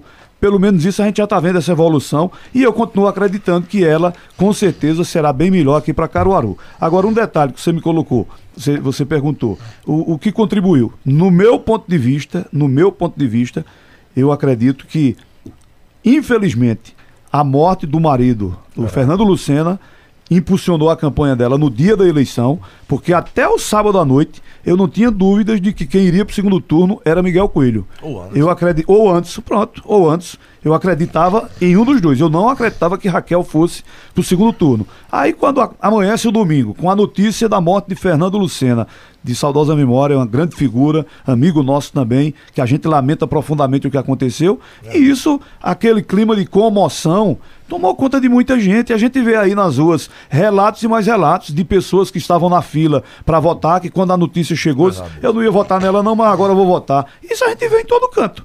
É, infelizmente, isso aconteceu. Perdemos um grande amigo, o, o Fernando Lucena. Ela vai para o segundo turno. E quando passou para o segundo turno, eu não tinha dúvida de que é a governadora. É. Não tem para ninguém. E de fato foi o que aconteceu. Ali, ali, na, na no Definiu Café Guarani, tudo. ali no Café Guarani, também tinha esse tipo de aposta de quem passasse com Marília para o segundo turno seria uma vantagem boa. Porque Marília, ela teria aquela votação mais Exato. ideológica. Exato. E esse que ascendesse para o segundo turno, fosse o Anderson ou se fosse o Miguel, o Miguel eles, eles aglutinariam mais. Qualquer um deles. Justamente. Aquilo ali eles pensam muito fortemente, eles pensam bem ali. Qualquer um. Um bloco, né? Que fosse. Ele eh, levaria vantagem sobre Marília, porque Marília, de novo, ficaria isolada. Até a ponto de o, o eleitorado do Danilo Cabral, do, do, do candidato Paulo Câmara, mesmo assim não iria com toda não, não iria e, todo, e não. não. Foi, não. E não foi mesmo, não. Foi, não. E é verdade, não foi mesmo, não. Se tivesse sido todo, talvez tivesse dado uma diferençazinha aí. Mas e, e, tudo que vocês estão relatando aqui, eu, eu, vou ter que encerrar esse bloco agora, porque eu estou com atraso de um bloco. Mas vocês concordam, vocês dois, de que a morte do Fernando impulsionou? Completamente. Nós tínhamos, é, pelo track lá, a gente, quem iria para o segundo turno, na nossa relação era o Anderson. E ah, coladíssimo no Anderson era o Miguel, Miguel Coelho. Né? Então, é, é, a morte isso aconteceu, por exemplo, com a morte do Eduardo Campos, que a gente Armando uhum. Monteiro disparadamente à frente. Disparada. E, e, torna Paulo Câmara eleito no primeiro turno, César, você bem lembra Lembro. disso, né? A facada de Bolsonaro naquele dado Ajudou momento. ele, a, Então, assim, existem fatos. Infelizmente, Fernando era o cara que eu tinha uma relação maravilhosa. É uma fatalidade, né? É, meus sentimentos, mais uma vez, a família. Fui até pro, pro velório no dia, mesmo estando no outro grupo político, mas não fazia sentido para mim estar com Marília e no segundo turno é a mesma coisa. Por exemplo, se imagina se no segundo fosse Raquel e Miguel. Seria muito difícil para Deus dizer que iria com Raquel. Não. Não era? Porque ele tinha um compromisso político. Compromisso então, eu tinha um compromisso político com Marília e segui. Política, eu digo sempre, na vitória, no bom é fácil, difícil é no ruim. Então a gente segurou, sabia da dificuldade, tinha pouco recurso e, e eu acho Mas que é a comoção. Impulsionou, a comoção. Impulsionou, comoção. Anderson? Não. Ué, discorda dos dois. Por que é não? meu ponto de vista. Não, eu, claro, acho, eu acho, claro. eu acho Raquel é, preparada, né? delegada, procuradora, vinha numa ascensão politicamente dentro da campanha, a gente via Raquel cresce- crescendo. Realmente foi um fato lamentável essa questão de Fernando. Sensibiliza, mas é, no dia da eleição, as pessoas realmente já, já estão com uma convicção em quem vão votar. Né? Eu acho que. E é, aquela informação de 300 mil consultas No Google. no Google pelo número dela? Assim, é, é- assim, as pessoas querem, as pessoas querem escolher o candidato. Agora eu acho que é, é, associar a uma morte tem uma sensibilidade, mas eu acho que não tem um impacto, Não é decisivo. não é decisivo, Entendi. né? É a minha opinião, assim, eu respeito os meninos aqui, normal, mas assim, eu entendo, na minha concepção, que Raquel vinha numa ascensão. Por isso ela foi pro segundo turno. Eu vou pro mais um intervalo. Na volta, Dilson Oliveira vai anunciar, vai voltar pro rádio. sim. Tá, tá. Mas e a eleição de 24? Eu quero saber da eleição de dois 24. anos. É, tá em dois cima. anos é uma demanda muito grande. É, não, rapaz. para o ano já tem em acertos. política, dois anos. Já tem acertos para o ano. Eles, qual- qualquer um desses três aqui, teria lastro, capacidade eleitoral para uma vice ou para ir para uma cabeça de chapa? Desses três aqui? Esse é um, esse é um questionamento. Como eles, eles vão enfrentar a eleição de 2024? Eles são essa renovação e eles defendem, por exemplo, eles vão responder isso no último bloco, viu, Tavares? É hora do Zé Queiroz se aposentar? Eles vão ter que responder isso. E eles trabalham na Previdência Social, é? Mas Zé Queiroz não precisa do salário. É aposentadoria política. Ah, sim. Aposentadoria Já política. tá aposentada. Já tá aposentado, Zé. Ele já é aposentado do Banco do Brasil. E Zé, e Zé tem um faturamento bom ali naquela esquina da casa dele. Excelente. O Dilce, o, Ar- o Armandinho e o Anderson. Eles vão orientar Zé. Zé, vai cuidar de Zezinho, dos netos, da criançada e, e- e descansa. Tony Gel, Olha, que é que eles Zé, pensam em relação a eu conheço Zé. Zé não quer essa orientação, não. não quer orientação? Essa orientação pra Zé, Zé se encostar. Sim. Oxe, faça isso não. O Tony Gel bateu ali no, no máximo dele, 17 mil votos. É hora de descansar. Hein? O que é que eles dizem? O Lessa, na visão dos três novos aqui. O Lessa, o delegado Lessa. Tem que acontecer um fato novo. Tem que acontecer. Ele prendeu vereador, prendeu mais gente. É. Se não acontecer um fator. E o Rodrigo Pinheiro? João Lira Neto disse aqui, faz duas semanas. Ele não é o candidato natural, não, para reeleição. Isso criou um clima de mal-estar, você sabia disso, né? Lá nos bastidores da prefeitura. Porque o João disse. né, Ele Criou, mas ninguém falou. Ah, Tavares, eles vão eles vão estar se rebelando no ar. Nos bastidores eles discutem. O, o Rodrigo Pinheiro, se ele fizer um bom, uma boa gestão, ele se credencia. Se não Se fizer, ele tá fora. fizer. Sim. E ele não tá fazendo, não, é? Aí eu sei, o intervalo é curto.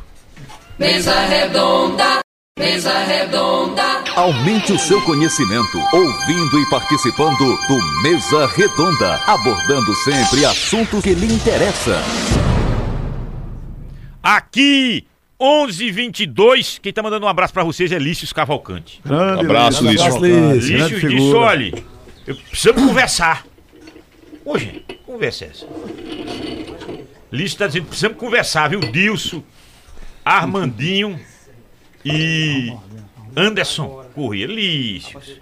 Gente boa. E por que não pode conversar? Lícius Cavalcante. Lício pode, é, tem que conversar. Preste atenção, lixo. Cachorrão do forró. Dilson, se tu sair pra vereador, eu retiro minha candidatura. Pronto, agora vai. Ó, é. Pronto. Agora tu vai te eleger? Cachorrão do forró disse que não é candidato, não, se você for candidato. Deixa eu abraçar. Grande cachorro do forró. Ó, Comercial Júnior. Bacia e caixa Luzarte branca. 293,60. Argamassa Votomassa AC3 41,80.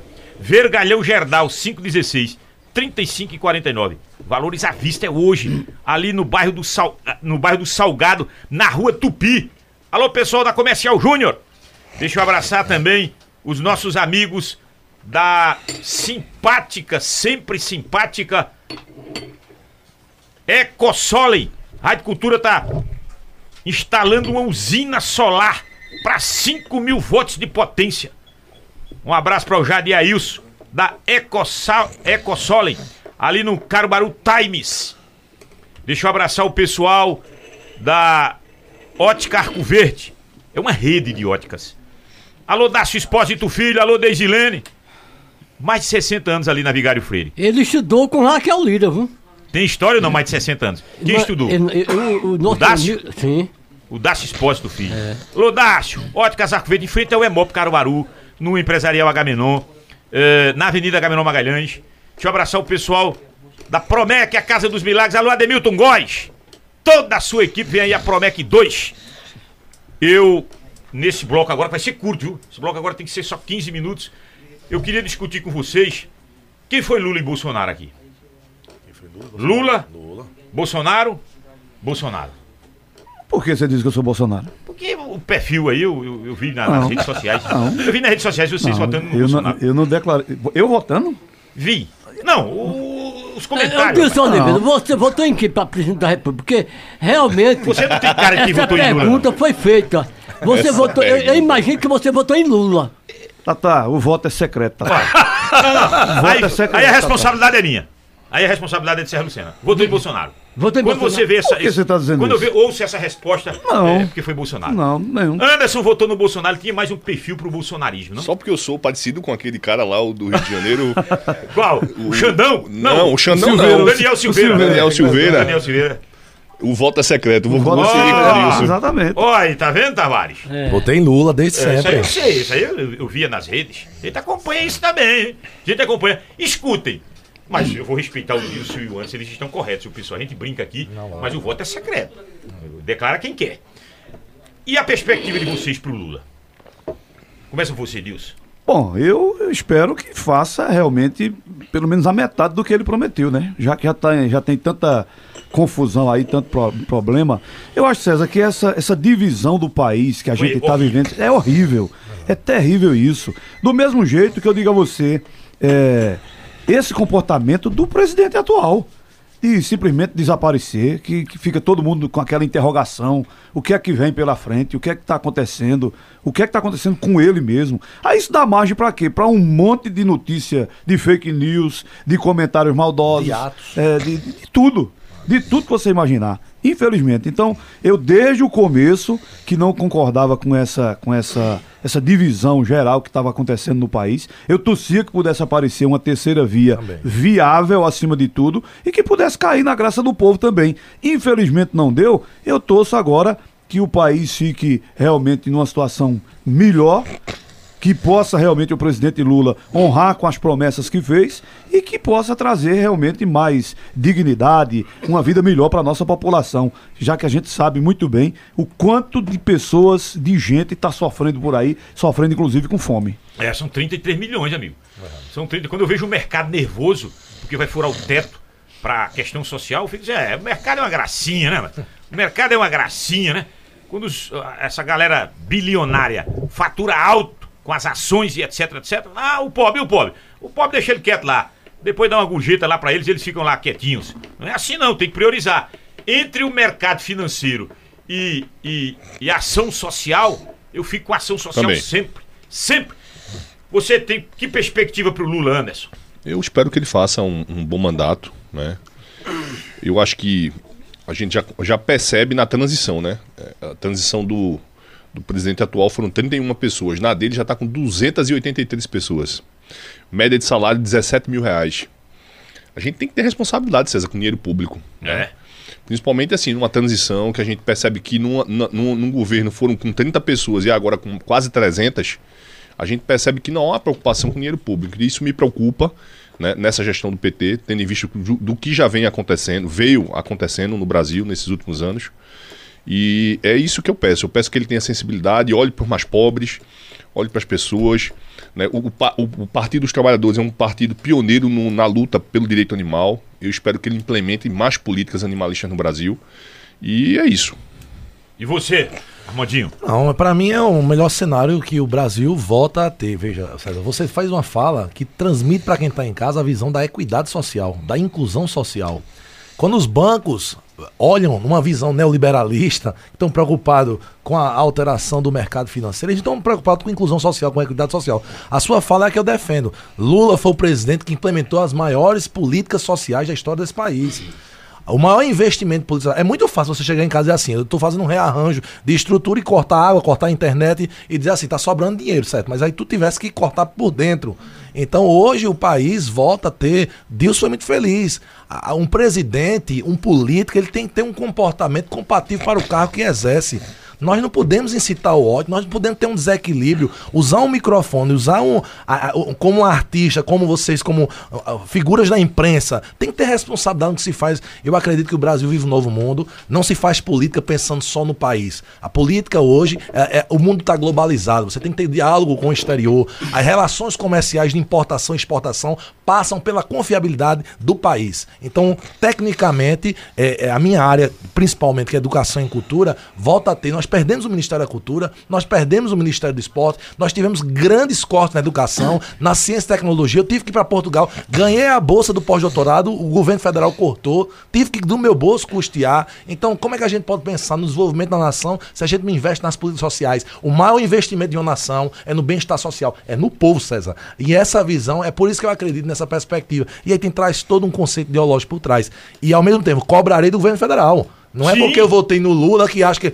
Na verdade, eu não queria ter Se votado. fizer errado, tem que ser cobrado. O meu candidato do meu coração era o Ciro Gomes, que eu acho que merecia um, um- um momento ali, mas Ciro também se perde um pouco numa questão comportamental, apesar de ser uma pessoa que tem uma capacidade intelectual, cognitiva diferenciada, torcia muito para uma terceira via, mas no contexto que a gente via o país, né, pega uma, lógico, tivemos uma pandemia, tivemos uma crise financeira, mas gestor, por exemplo, se eu botasse aqui Anderson no lugar do Bolsonaro, ou Dilson Oliveira, qualquer um de vocês teria um comportamento muito mais compatível do que o dele teve no período de todas as crises que o país precisou. Então, um presidente tem que ter capacidade de diálogo e comportamento compatível ao cargo. Olha, deixa eu Eu, liberar eu- aqui eu essa só, eu, só, Pois não. eu só discordo, viu, César? É, é, quando o Armandinho coloca aí essa questão. Tivemos a pandemia.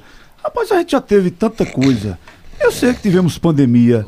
Agora, por que, por exemplo, é, a pandemia só afeta o coitado, o pobre, que está Pobre, lá né? embaixo? Por que não afetou, por exemplo, na pandemia, as regalias dos nossos políticos, por Exatamente. exemplo? O cartão corporativo o do cartão Bolsonaro corporativo dobrou. do Bolsonaro. Dobrou. entendeu? Eu fico assim me imaginando, sabe, Anderson? É, por exemplo, eu fico, eu fico refletindo quando eu vejo, por exemplo, um universitário chegar para mim e dizer assim: eu vou votar em Lula, eu vi muitos dizendo isso, eu vou votar em Lula porque eu terminei minha faculdade, porque Lula me ajudou. Ou então eu vejo outra pessoa que dizia assim: Não, eu vou votar em Lula porque eu comprei meu carro porque Lula me ajudou. Eu digo, homem, deixe de ser besta, homem. Não pague não para você ver se Lula vai pagar no seu lugar. Então a gente tem que mudar esse conceito, né? Mudar esse conceito de que a gente tem e que o governo pode fazer muito mais. Pode. Agora, desde que a gente esteja atentos para cobrar e principalmente quem está lá representando o nosso povo também fazer esse papel. Escute o João Oswaldo, vê a nossa audiência é muito qualificada. viu? Grande João Oswaldo, grande Uma figura. das, uma das maiores autoridades da Caixa Econômica. Ele e o Joseildo Nascimento tá aqui no YouTube fazendo uma correção aqui para o Anderson. E eu, eu- eu- agradeço a vocês, o Joseildo Nascimento e o João Oswaldo. Dizer ao no- o nobre vereador uma correção. Apenas 50 participantes da transição receberão. Todo o restante, se for mil pessoas, É vontade. acima de 50 é Voluntário. voluntariado. Ninguém recebe. E o salário Perfeito. maior, não é a média, o maior é 17 mil. E Pra você ver como a, gente, como a gente tá corrompido, né? A própria mídia noticia informações né, que não tem credibilidade. Pois né? é, isso é um perigo. Isso é um danado. perigo. A gente, a gente, hoje a gente tem que, mesmo sendo jornalista, a gente tem que filtrar. Como é que a gente vai saber se a, a gente recebe uma informação e a gente tem que apurar, a gente tem que fazer A o gente- papel de jornalista? Lê, lê e, é- e é difícil acreditar, né, Anderson? É difícil. Tá um negócio então absurdo. é complicado. Olha, Mas obrigado gente pela, pela correção Obrigado, viu, João e Josito. Vocês, por isso que eu, eu com muito orgulho aqui de que a nossa audiência é qualificada de ponta a ponta. Helena Souza, parabéns, César Lucena. Estou amando essa entrevista de hoje. Júcia Aparecida. Olha o Dilson aí, gente. Eu tenho pra mim que o Dilson é bolso. Aí ela, epa, tá dizendo que você é bolso. Bolso, bolso. O Dilson é bolso. Ah, rapaz. Grande Júcia Aparecida. Eu não brinco com o ouvinte. Se não, disser quem, quem volta é Bolsonaro, puxa. Júcia Aparecida. Ele tá vermelho aqui. ó. Humberto Santos. Não brinque não que o nosso ouvinte é um ouvinte seguro. Aqui o pessoal faz imediatamente. Ah, Humberto Santos, tá corrigindo aqui o Anderson, já foi corrigido. Já foi corrigido, mas obrigado, viu, Anderson? Já aqui é no Face. Nalda Lima, do Rio de Janeiro. Eh, Helena. Um abraço, Armandinho. Obrigado. Ah, Anderson. Josiel. João. Ah, ele tá pedindo o telefone do Anderson. Rapaz, será que passaram por cima de um cachorro de novo? Não, mas aí ele tá, ele tá querendo que a gente dê uma passada no- na AMA infantil. A gente vai É lá. o Josiel João. Ele vai- a gente, eu já passei aí pra ele meu telefone. Passou? Ah, tá, tá aqui. Agora que eu tô vendo. Pronto, aqui é rápido. Dilson Oliveira, eu sou sua fã. Helena Souza. Muito obrigado, Certeza votou em Helena. você. Fábio Alves da Silva. Todos dois, Anderson e Dilson, são bolsonaristas, César Luciano. Helena, já disse Daniel Silveira. Ô, tá dizendo que o, o- você é o Daniel Silveira. Como é que tu é brabo assim, é? Não, mas eu brabo lembro demais. ele, rapaz. a fisionomia. Mas não tem, não tem um comportamento do. Tem do- não, do- tem não, Eu não. conheço antes. rapaz. Esse cara é um de Você é uma- pessoa, velho. Você é. É, um coração. É, gente gigante, boa, é. gente boa. Eu lembro daquela história. É só do fisionomia, diga Do não. Dilson, não, do Lula. O Lula disse: Ô, ô, ô, Ciro, tu tens o coração mais mole do que a língua. Que o, o- o- Ciro. a língua Às vezes, às vezes. César, eu sou um pouco esquentado. Não vou. Eu não aceito, assim, é, críticas. Críticas são muito bem-vindas pra mim. É, eu, Respeitosa. respeitosas, né? Também digo a mesma coisa. Mas eu fico. é, as- a- se você não for criticado, né, muita gente tá dizendo, eita, tua votação foi muito boa tal. Eu chamei minha equipe na- no outro dia e disse, ó, é o seguinte. A gente vai manter o pé no chão, a mesma humildade, o mesmo trabalho, porque o que fez com que a gente chegasse não é só meu trabalho, é o trabalho da minha equipe.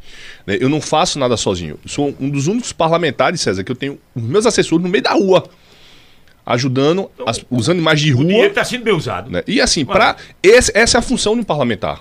É. Né? Ninguém fica em gabinete. O único que fica em gabinete aqui está aqui. Que é o meu assessor de imprensa, chefe de gabinete, né? Que fica com as demandas administrativas, que tem que ter uma, pelo menos uma pessoa, mas o resto é no meio da rua. No- se você for na Câmara, você não vai me encontrar na Câmara. Você vai me encontrar na rua. Boa. Esse é o papel de um parlamentar que realmente atua, que se preocupa com as pessoas e os animais. Eu vou para mais um intervalo e na volta eles vão responder. Deixa eu ver aqui. Zé Queiroz aqui está online, viu? Vou ver Eita. agora. Ó e mostra pra vocês. Você tá pensando que aqui? Zé Queiroz. Zé Queiroz. Zé Queiroz. Zé Queiroz. Ah, não, se desapareceu o telefone dele. Não, tá aqui, pô, aqui. Zé Queiroz. Tem, tem um bocado de Zé Queiroz aqui. Não. Você tá olhando demais. Não, não tá, não tá nessa pauta aqui, não. Zé Queiroz tá online. Tony Gel. Tony Gel. Tony Gel. Tony Gel. Tony. Olha aí, ó, Tony Gel. Tony Gel. Rapaz, Tony Gel não tá. Mas às vezes você mexe no celular pra dizer que você tá online ou não, né? É, exato, exato. Ó, o Tony Gel tá aqui. Tony Gel tá de Miguel aqui. Alô, Tony, deputado Tony Gel. Lessa. João Lira Neto tá aqui. João Lira Neto fez certo se aposentar, não queria mais voto. Ele deu um conselho ao Tony Gel, ao João Lira Neto. Tony Gel foi ríspido. Tony Gel disse assim, ó. Ele não é candidato porque o povo é que botou ele para se aposentar. O povo. É resultado, o povo agora só deu uma votação pequena, Tony Gel, tá vendo aí? É, fiquem na escuta, porque Dilson, Anderson Correia e Armandinho vão dar um conselho a vocês, da velha guarda da política caruaruense. Delegado Lessa é novo aí, né? Delegado Lessa tem quantos anos? Tu que acompanha o delegado Tavares? Eh, vem cá, quem acompanha mais delegado é você. Eu nunca fui repórter policial. Não, eu já fui. Ah, então você é mais do que eu. É, eu não acompanho delegado, não. Eu gosto de acompanhar as vidas. Mas Lessa deve ter uns 45, 46. É novo, né? É. É, novo. E o Sandro tá, de- teve que dar uma saidinha ali. Desponta alguma, alguma, alguma. Já que a gente teve que ir com Lula, ou Lula ou Bolsonaro. Cadê a. Não tem uma revelação no, em nível nacional, não, disso? É uma banha de Armandinho. E a gente tá.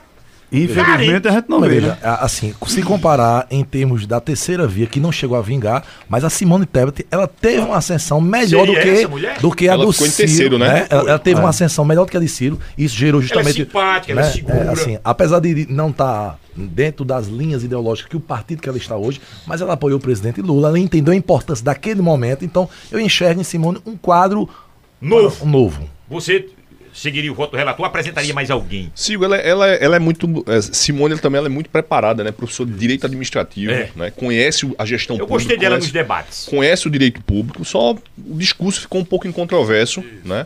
Mas que eh, eu espero que ela aprenda com essa, essa eleição que passou. E você, Dilson? É, eu concordo com o Anderson. A, a, a Tebet, ela, ela teve um desempenho bom realmente na campanha, mas entrou em muita contradição também. E mesmo assim conseguiu chegar como, como a terceira, a terceira Mas a colocada. contradição foi no segundo turno, sim? Sim, Foi. também. Mas você? Também. Mas ela teve a mesma decisão sua. Ela ia fazer o quê no segundo turno? Ficar calada? Talvez. Ah, eu, Talvez. eu não defendo essa tese. ou de um lado ou do outro. Quem tá na chuva é pra se molhar. Esse medo, isso, isso é um ponto fraco. Isso eu, eu, eu compreendo. isso é um Esse ponto discurso aí que você faz era de Miguel Arraes de Alencar. Ele dizia, em política, em eleição, você tem que tomar um lado. Tem. É por isso que eu acho a Simone Tebet aí aparecendo. Eu, eu acho, César, o seguinte, que, que você passa um primeiro turno o tempo todo dando lapada num determinado Mas candidato. dava nos dois, ela dava Sim, nos dois. Quando chega no segundo turno, se alia a ele, acho que isso é muito controverso. Mas ela né? disse assim. Mas ela argumentou, complicado. né, Ela argumentou, ela, disse, olha, eu vou agora fazendo alguns reparos pra, pra Ela deixou claro que a pauta dela seria mantida, entretanto, levando em consideração o modelo de gestão de Bolsonaro que promovia o ódio. Isso, palavras dela, eu estou apenas reproduzindo. Fazia muito mais sentido unir o Mas Brasil em torno de discurso- um projeto de Mas social. discurso, Armandinho, foram todos que usaram contra o presidente, que foi infelizmente o que ele plantou, o Então, governo dele. Mas todo. aí quem paga a conta é Bolsonaro. Claro. Por isso que a gente tem o presidente Claro. Lula. Né? Lula traz esse cenário de diálogo. De cap- Ele pode errar amanhã, mas hoje o candidato que apresentava essa capacidade de diálogo, de unir o Brasil, que é o que a gente quer, de dos palanques, Claro. né? Era o presidente Lula e aí o, o povo Ô César, assinou embaixo. Pois não. é a pergunta, Bilson vai ficar desempregado? Aí eu perguntei a ele Tem pra mim que ele se quer ele um vai voltar, ele vai voltar ao rádio. Aí isso é uma boa pergunta para os ouvintes, porque muitas pessoas, muitos admiradores Deixa eu seus- responder logo, Tata. Pronto, responda logo. deixa eu responder logo. vá. Essa você já pode responder, porque eu só quero política na volta. Deixa eu colocar, meu querido Tavares Neto, você tem razão. Eu vai ficar não, eu já estou desempregado. Esse é que é o detalhe, é o fato número um. Tá entendendo? Eu saí da campanha, eu não tenho cargo nenhum, encanto nenhum. Eu joguei pro alto meus dois empregos que eu tinha, arrisquei entrando exatamente na política, não me elegi e hoje estou desempregado. O que é que eu tenho que fazer agora? Até se eu resolver o que eu resolver disputar daqui a dois anos, para me manter até lá, eu vou ter que trabalhar. Então, com certeza, vou buscar por onde eh, voltar para o meu meio, principalmente. Já tenho alguns convites de algumas emissoras para que eu possa fazer parte eh, do seu quadro, apresentando algum tipo de programa. Você é bom Me manter no ar, me manter no ar, manter meu nome em evidência, evidentemente, porque se, se de repente eu sair do Tu ar. querias voltar tele, TV ou pro rádio? Não, tem proposta também, tem, tem, tem ideias também de TV, César. Mas o Sistema Jornal do Comércio. Não, lá não, Não. tem, porque eu sabia disso desde o começo. É, isso aí é verdade. Isso aí eu disse desde o começo da campanha, que estava jogando pro alto, que não estava inventando mentira nenhuma. Eu que pedi pra sair, a bem da verdade é essa. Não criei fato nenhum pra cair na graça do povo. Vou mandar, Tá mandar entendendo? estabelecer um contato com Pedro Paulo. Pronto. Pedro Paulo. Pronto. É. Então vou trabalhar, vou, vou tocar minha vida. A Rádio Cultura é um bom nome? Pronto, estou à disposição, Júnior Almeida. Almeida. Pronto. Tem uma grande E vantagem, aí Júnior Almeida. pretendo, Paga certinho. pretendo logo logo estar em algum veículo de comunicação, se puder também em alguma emissora de televisão, mantendo meu nome em evidência, defendendo acima de tudo, lutando, defendendo e ajudando o povo dentro do que eu posso fazer e para me manter, evidentemente, porque de certeza mesmo, Tata, o que eu tenho, que eu tenho hoje é para lhe dizer que estou desempregado. Somente isso. Mas o, o Dilson juntou uma coisinha Mas, que mas dá um de- lastro dele pra dois não, anos. Ele, não- tem isso ele- também, não. ele- se, tivesse, se tivesse juntado, como muita gente está insinuando, como o Tatá colocou aqui aquela história de 3 milhões. Eu Não, mas não foi daquilo ali, não, Eu tava numa Deus. boa, meu amigo. Mas não é daquilo ali, não, não tem nem de um Você é lado nem de outro. Você trabalhou muito, você Exatamente. muito. Minha vida e você inteira- ainda vendia umas coisinhas. Minha vida inteira foi trabalhar, trabalhar e aproveitar a minha vida do jeito que eu sempre aproveitei, visitando meus amigos na zona rural e fazendo amizade em tudo quanto é lugar que eu chego. Olha, o intervalo é curto. Na volta, o conselho pra João Lira Neto, Zé Queiroz, Tony Gel Lessa. E na volta eles vão disputar o quê em 24? O Anderson vai pra reeleição? O Dilson vai buscar uma vaga majoritária? Teria, teria essa, essa condição? 15 mil votos em Caruaru? Ele pode chegar a falar grosso numa campanha, não pode? Não? Pode. O Rafinha foi quanto? Pra estar. Pra, pra... O Rafinha foi. 16 mil. Ah, pai, não é que o Rafier. Eu não sei se o André convidou o Rafier pra cá, mas 2004 seriam muitos. Parece que o Rafier. disse, Não, né, eu vou sozinho e coisa e tal. Mas, rapaz. O intervalo é curtinho, não desliga aí não. Mesa redonda, 11 horas 45 minutos em Caruaru, mesa redonda ao vivo. Deixa eu agradecer essa audiência qualificada que a gente tem nesse horário. A gente é, tem um, um feedback aí, a gente tem uma resposta quando vai pra rua da qualidade dessa audiência nossa. Muito obrigado pelo carinho, muito obrigado pela preferência. Você que nos acompanha pelo YouTube, pelo Facebook, você que tá mandando mensagem. Alô, Samuel Araújo, grande Samuel. Deixa eu ver. É, Samuel é assessor político. Que, é que ele tá dizendo aqui? Ah, valeu, valeu, valeu, Samuel. Aquela lembrança que a gente já fez. Manuel do Parque, aqui no Parque a gente tá retransmitindo o programa, César. Um abraço pro Anderson, vereador, Dilson, radialista, Armandinho, cantor. Tá vendo que ele conhece todos vocês direitinho. Manuel do. Parque. Grande Manuel Manuel. do Parque, o homem, dos conhece? brin- o nome- o homem dos brinquedos das criancinhas. Ah, rapaz, tá vendo? Manuel, figura. Manuel. Manuel. política, já conhece o povo, tá vendo? Ah, Manuel é ouvinte da gente há muito tempo, velho. acompanha todas as emissoras de rádio de Caruaru. Zé de Leleto e São Caetano na escuta no Mesa Redonda. Vamos lá. Armandinho, Anderson e Dilson. Seria a hora do Zé dar uma descansada? Vocês, todos dois, têm idade de ser filho de Zé. Eu também tenho. Vocês dariam, na condição de filho de Zé, pai, a descansar, não se meta mais nisso, não.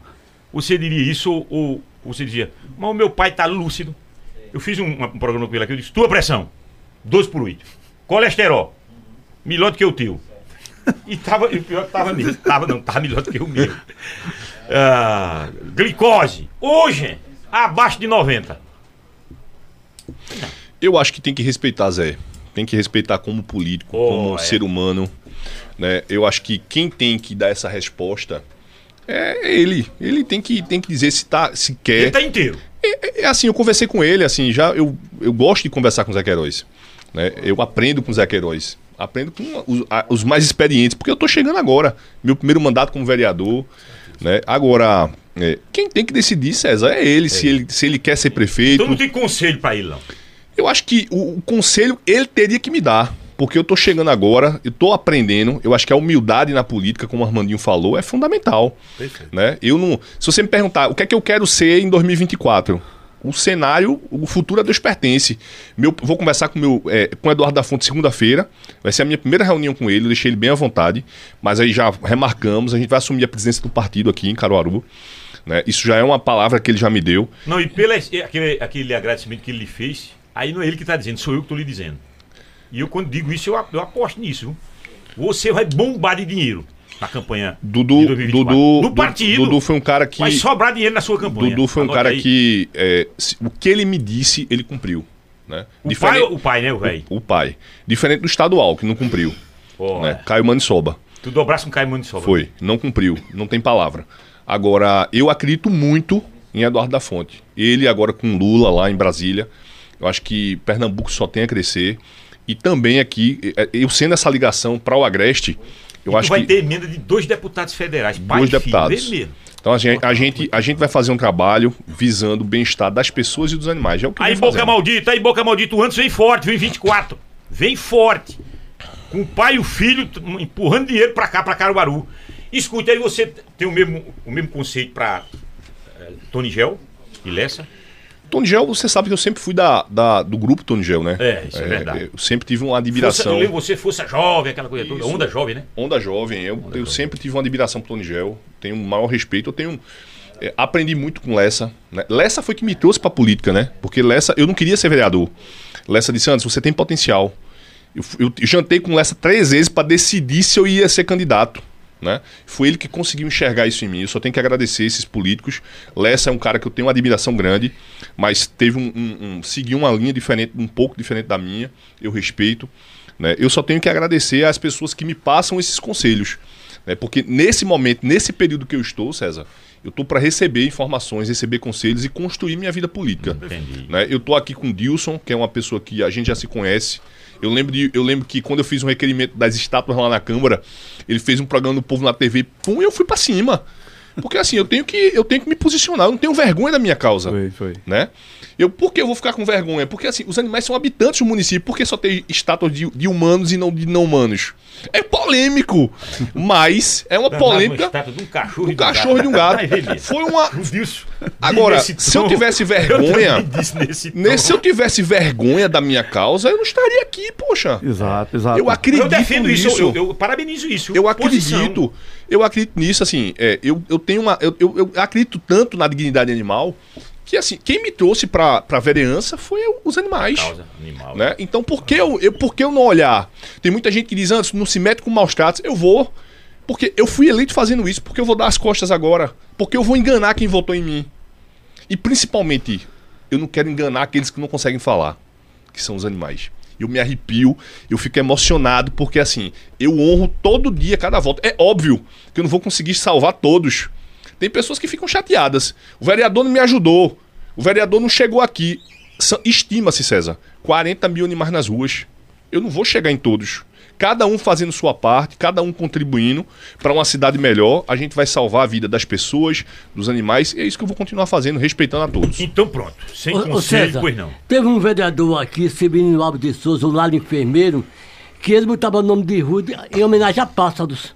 Isso há 30, 40 anos passados. Ele já estava pensando eh, do- do- nas aves, assim por diante. Era bastante criti- criticado naquela época. Tá vendo? Mas a, a- a é causa agora, né? Era uma causa boa, né? Ô Armandinho, seu conselho para esses veteranos? Ou também não tem conselho? Eu sigo a mesma linha de antes, essa é uma postura que eu sempre tive na minha vida, como artista, como professor, como pesquisador. Eu, eu aprendi que não é desconstruindo ninguém que a gente vai conseguir o nosso espaço. É, eu comecei a minha vida, em tudo que eu fiz, foi ouvindo quem tem mais experiência. Eu dou um relato, tá aqui, ó. Dilson Oliveira me conhece quando eu tocava em cima de um caminhão. Desde a época do meu pai, Armando Barros. Dilson é amigo do meu pai. Apresentei várias Apresentou vezes, várias vezes meu pai, né? Lembra do meu pai como. a- eu me lembro o Dilson trabalhando na rádio, eu chegando com meu pai ali, aqui nessa rádio, em toda a rádio que Dilson passou. Então eu construí uma relação de respeito. Com o Zé Queiroz, toquei pra ele como artista, pra Tony Gel, tenho uma relação com Lessa, com todos os políticos. Eu acho que é, é, a, a resposta nas urnas, quem dá é o povo. Então o que, é que a gente tem que fazer? Anderson fez a campanha dele, falando das propostas dele, Dilson falando a dele, a minha. O que é que tem que ter em comum nisso? O respeito, a ética, antes de tudo, né? A capacidade de dialogar. Então, eu acho que, como o Anderson falou, veja, eu sou uma criança na política. Eu cheguei agora. E se eu, eu subir no pedestal, olha, eu, sou, eu quero ser o prefeito de Caruaru e, e já tenho. Não, veja, você tem que construir tudo, né? Eu digo sempre, veja, 18 anos est- estudando na educação. Agora tô que eu tô começando a entender o que é educação. 21 anos como artista. Agora que eu tô começando a banda ficar conhecida. Então, César, não seria diferente na política. Eu acho que é, é, cada um do- dos políticos. Agora, uma, uma crítica que eu faço é. Esses políticos que aí estão precisam ter uma maior capacidade de diálogo com quem está chegando. Não enxergar a gente, Dilson, Anderson, Armandinho, como diversas alguém, vezes deputados eleitos vieram aqui sequer citam. não respeitaram Né? a nossa votação. Exatamente, assim, Exatamente. não cita é, é, assim, ah, tem alguém que pode ser revelação. Quando você não também reconhece, você não está enxergando é a mesma coisa, de, de dizer assim, ó, o mundo é analógico e não reconhece que o digital é realidade. Então, eu quero muito estar construindo esse diálogo com todos os, os, os políticos que assim, veteranos. os veteranos, porque eu acho que é assim. Vamos pensar, a gente tá na época de Copa do Mundo. É. A Copa do Mundo ela tenta fazer um misto dos mais experientes com os mais jovens. É, levaram até Daniel Alves. Não é verdade? Então veja, a política não pode ser diferente. Respeito todos, tenho um carinho por todos, quero dialogar com eles, mas quero meu espaço ao sol. Tem espaço para todo mundo, César. E quero ter meu espaço, quero vir contribuir com a minha cidade. Eu nasci na Casa de Saúde Bom Jesus, saí no caminhão do lixo para morar no Recife. Morei 12 anos, fui cobrador de Kombi aos 8 anos, fui vendedor de banana na feira. E a maior lição que eu tenho é essa. Por isso que eu nunca posso esquecer as minhas pautas de políticas sociais. Por mais que eu possa crescer, mas eu tenho que lembrar que a grande população do povo nesse país ainda vive mal. A minha cidade de Caruaru, quer saber quem é Caruaru, César? Não é a Via Parque. Vai na periferia? Vá, vá no, no- no Novo Mundo, vai no Zé Liberato, vai na zona rural. Essa é a Caruaru. E não é só criticar. A gente tem que estar ali para ajudar. Então é esse contraponto, seja na Câmara de Vereadores, seja ajudando municipalmente, com os deputados com recursos, com emendas, a nível federal. É isso. E a imprensa, vocês exercem um papel fundamental. Veja que espaço importante, enquanto uma concessão pública, e a gente está falando de direito social, um espaço como esse, de dar a oportunidade da gente estar aqui, que não tem essa estrutura como os outros têm, de comunicar com pessoas, de elas entenderem o nosso projeto social. E quero muito estar com o Anderson e você, Dilson. A gente pode estar construindo aí, até mesmo você, Dilson, falando que Dilson é um profissional exemplar. Fiz o retrato de Dilson e quero fazer uma correção. A Anderson, Anderson é um cara que me conheceu recepcionista da academia. Ele lembra, eu, eu, eu estudava na SES, eu saí da Boa Vista pra SES de pé e voltava jogando bola com o Anderson, então eu tenho uma relação com ele de amigo. Então, e você, eh, nós nos encontramos nos jogos escolares. Já nos encontramos. Né? é então, verdade. obrigado, César. Obrigado, Olha, Caruaru. Quem tá mandando um abraço pra vocês, em especial pro Anderson, é o vereador. É, perdeu o pai dele agora, é Laírton. Um abraço. Laírton, Laírton deu uma grande contribuição nesses dois meses aí, de, de é, ficando no lugar de Jorge. E eu, Laírton eu Vieira, né? já conhecia Laírton há muito tempo, mas assim, como vereador, ele teve um destaque muito importante. Eu queria mandar um abraço pela sua posição na Câmara, pelos seus requerimentos, pela preocupação com uma cidade melhor. Um abraço, Laírton. É, Elza Santos, César tá Espetacular o programa. Um abraço pra todos. Fátima, Manuel, Antônio Neres, Dilson. O Zé Queiroz até disse: rapaz, o Dilson. O Dilson pegava o material lá da minha campanha. Era, era o. o- as fitas. Assessor. Era assessora? Era, trabalhei no governo dele. Oi. Não nego isso a ninguém, não. Não, mas ele também disse com muita Não, tranquilidade. ele Ele trabalhava. Você, Elogiando, você né? Elogiando, você foi Claro, bom. claro. Um bom assessor na época. Agora, você daria algum conselho a ele? Também vai seguir a linha do, do Anderson? Ô, ô, César, eu vou dizer o seguinte: ninguém pode negar, ninguém de sã consciência dentro de Caruaru pode negar a, a atuação, o destaque de cada um deles que governou essa cidade. Tony Gel, por exemplo, no campo da saúde, todo mundo lembra que trabalhou muito bem na área da saúde, né? É, Queiroz, o- como muitos chamam, o prefeito de grandes obras aqui na cidade. Cada um teve uma importância fundamental no desenvolvimento exatamente dessa cidade. O que eu vejo é o seguinte: Tony Gel, ao meu ver, acho que de duas eleições para cá, eu, eu sinto Tony Gel meio desanimado. Tony não tem mais aquele gás que tinha de antigamente. Tony é como se estivessem levando ele e para ele tá tudo bem, numa boa. Então eu acho que Tony pode aparecer aí daqui a dois anos com o nome do Toninho, que foi muito bem votado, inclusive aqui em Caruaru. Tá entendendo? O delegado Lessa, o que, é que a gente pode esperar de delegado Lessa daqui a, a, a dois anos? É uma incógnita. Principalmente se Raquel pegar ele e botar ele lá para divisa com o Piauí, como delegado de polícia. Vai ter tempo de fazer campanha política em Caruaru, de estar presente em todos os lugares, nas bases e tudo mais, alimentar o trabalho que ele vem fazendo? Não sei, pode ser que sim. Agora, quanto a Queiroz, eu acho o seguinte: eu acho que Queiroz já deu o que tinha de dar Ué. em Caruaru. Com todo o respeito que merece, tenha o meu respeito a- a- ao, ao cidadão José Queiroz, tá entendendo? Tenha o meu respeito pelo que ele contribuiu também para o desenvolvimento aqui da cidade, mas eu acho que já deu o que tinha de dar. E aí eu não sei se o povo ainda quer e tudo mais. Eu tenho dito direto, sabe, César, que Caruaru ficou, como muitos colocam, sem representatividade, nem se elegeu Tony, nem se elegeu Lessa, nem se elegeu Queiroz. Eu tenho dito direto que esse pessoal pagou o preço de ficar debaixo da asa do governo, desse desgoverno que aí está. E aí ninguém se assumia, ficavam eh, se beneficiando do próprio governo, mas ninguém tinha eh, eh, coragem de dizer abertamente isso. E quando iam para a defesa, iam defender o indefensável, que era um governo que esqueceu literalmente Caruaru nos últimos oito anos. Então foi esse o preço que se pagou exatamente por aí. E eu ainda acredito, eu acredito, piamente de que daqui a dois anos possa surgir um nome novo exatamente na disputa da prefeitura da cidade e quem sabe ver aí eh, administrar a cidade de Caruaru pelos próximos quatro anos. Agora, um nome novo de verdade. Pronto. Aí vou começar nessa pauta agora. E por você. Você tem pretensões. Quando se fala em prefeitura de Caruaru, o que é que lhe passa pela cabeça? César, meu nome já foi ventilado em outras ocasiões, já foi Pra colo- majoritária? Já, já. Inclusive com pesquisas realizadas aqui e tal, né? E isso nunca me empolgou. Eu sempre tive pés no chão. Eu costumo dizer que o futuro a Deus pertence. A gente tem dois anos pela frente e estou aqui aberto para um diálogo, como o Armandinho está convocando, o Anderson está convocando.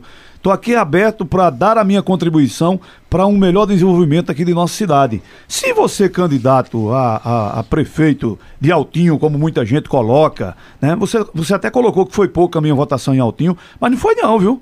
Sozinho, andando sozinho em Altinho, visitando meus amigos de longas e longas datas, eu tive 500 votos, quase 500 votos.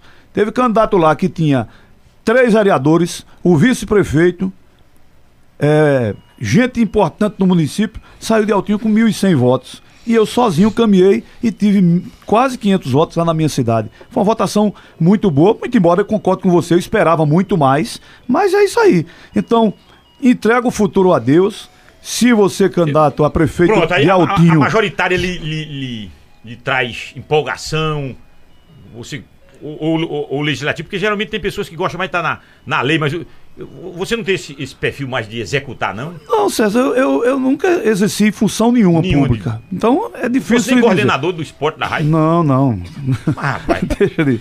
Ô, Dilson Oliveira, Diga. a- algumas pessoas me dizem que você é candidato a vereador. É, colocam isso também, Tatá. Mas você poderá ser candidato a vereador? Não sei, Tatá. Daqui Por que a- não pode? daqui- Poder ele pode. Poder pode, Sim, exato. porque, Poder vem pode. cá, porque você é, perguntou na majoritária prefeitura. É. Ele até agora não A, respondeu li- a nada. lição que fica, Tatá, a lição que fica da experiência que eu tive nessa campanha, que foi de muita sacanagem, de jogo sujo, de jogo nojento em cima de mim, faz com que a gente possa refletir um pouco do que vale a pena de passar por tudo isso de novo, de seguir a vida profissional, seguir adiante.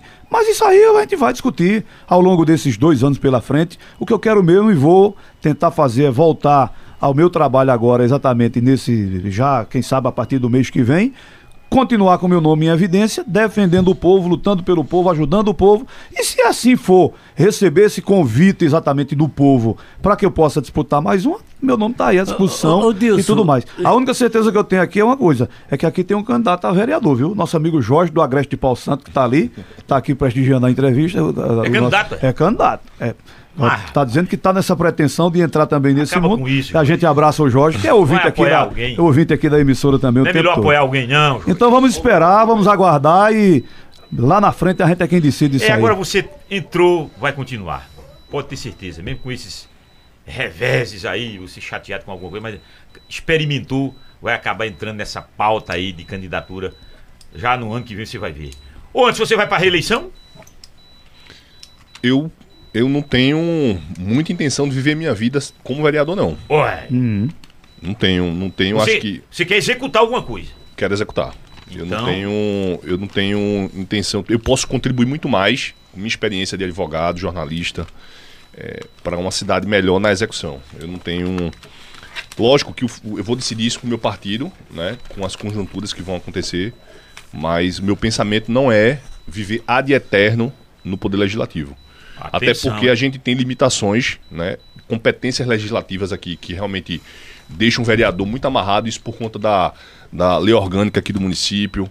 A gente, você vê, Caruaru, uma cidade dessa, não tem emendas impositivas. Vereador não tem. Riacho tem, Riacho tem, tem. né? O vereador dizer o que é que, ele, o que, é que o município vai fazer, vai dizer assim, eu quero calçar essas três ruas aqui. O vereador lá em Riacho faz. Né? A gente precisa, lógico, de uma Câmara. Eu, eu parabenizo um amigo que tem interesse de, de vir para a vereança. A gente precisa de mais vereadores, mais mulheres na política. A gente precisa de uma Câmara que seja mais sensível. Essa, essa legislatura é uma legislatura diferenciada. Eu vejo dessa forma. Você tira aí, ó, Laírton, dois meses fez uma diferença muito grande. Pessoas que realmente querem fazer uma cidade melhor. Agora, meu, é, é, meu sentimento, lógico, é, como velho, vou, vou terminar meu mandato, né? Até 2024, fazendo o que eu, que eu gosto, tá na rua, olhando as pessoas, olhando os animais, mas é, eu teria uma, uma, uma vontade de executar, de ir para uma majoritária. A gente, a gente tem que acabar, César, com essa história de dizer que só quem pode ser candidato são as famílias tradicionais aqui da cidade. Que conversa é essa? Que conversa é essa? Que só quem pode ser candidato é quem, quem já está no, no- no meio. Quer dizer que não pode surgir nada de novo, uma nova liderança aqui na cidade? Eu vi você aqui semana passada entrevistando o Zé Queiroz, que eu sempre escuto o programa, quando você questionou. Eu, eu, eu, eu vi, fiquei assim de boca aberta quando eu vi você perguntando. Você citou até os nomes aqui: Anderson, Armandinho, Dilson, Rafier, quem é desses aqui que pode vislumbrar aí? Aí ele travou e disse: Não, eu não vou avaliar nada de ninguém, não sei o que tal. Daqui a pouco você apertou mais um pouco e disse: Eu vou dizer um. Eu vou dizer um. Aí eu vou ficar mesmo. Agora eu vou escutar. Quem é que ele vai dizer? Ele diz, Zé Queiroz Neto. Eu digo, amigo. Quer dizer que só pode o deles, é? Não pode surgir nada novo, não? Não pode surgir, despontar uma nova liderança? Pelo amor de Deus. É, é o Zezinho que tá se preparando. E você, você, vai- você já de- de- declarou que vai pra vereança, né? Isso, eu acho importante, antes, como t- tá tendo essa oportunidade de, fazer um trabalho brilhante, eu acho que eu posso contribuir inicialmente, sabe, César? Como vereador da nossa cidade, o vereador político mais próximo do povo. Não, e dependendo da conjuntura, vou escutar também nosso partido, né? Nós elegemos uma deputada federal, que é a deputada Maria Reis, nós deputa- eh, elegemos três deputados estaduais.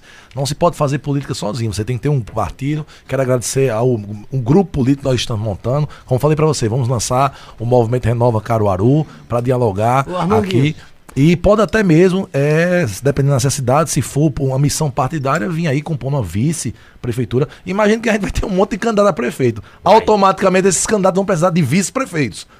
Então, Certamente. certamente. Então, essa é uma possibilidade. Agora, meu sentimento é estar próximo do povo, inicialmente, por tudo que Caruaru me deu, por tudo que Caruaru proporcionou na minha vida pessoal e profissional. Eu quero dar essa contribuição a Caruaru e começar essa história, essa caminhada. Agradecer a meu filho que está aqui, Matheus. São três filhos que eu tenho. Matheus é o mais velho, tem 16 anos. A Lucas, que tem 6 anos. O Armando Neto, que tem 2 anos. Minha esposa Sabrina, meus pais. Diego que está aqui. Minha, Vanderlei, que esteve aqui, que é candidato a vereador também, 24. Não se faz candidatura sozinho, você tem que montar um grupo Tem que político. Montar, tem que montar um ter diálogo. E vou conversar com todos os políticos da cidade de Caruaru, né? Ouvir, que vou conversar muito com Antes, com o Dilson aqui, ouvir a imprensa, ouvir os analistas políticos, ouvir os movimentos sociais. Veja que Agora, alguns eu fico- analistas políticos, Arma- Armandinho, vieram aqui e nem citaram o nome da gente. mas viu? faz parte porque está. é, é, é, a gente Eu veio pra- desconfio até de alguns. Mas sabe o que é bom? É, eu gosto de ouvi-los porque ele tem uma avaliação, você tem uma outra, os movimentos sociais, associações, e eu acho que está aqui, Anderson, você, Armandinho Dias, mostra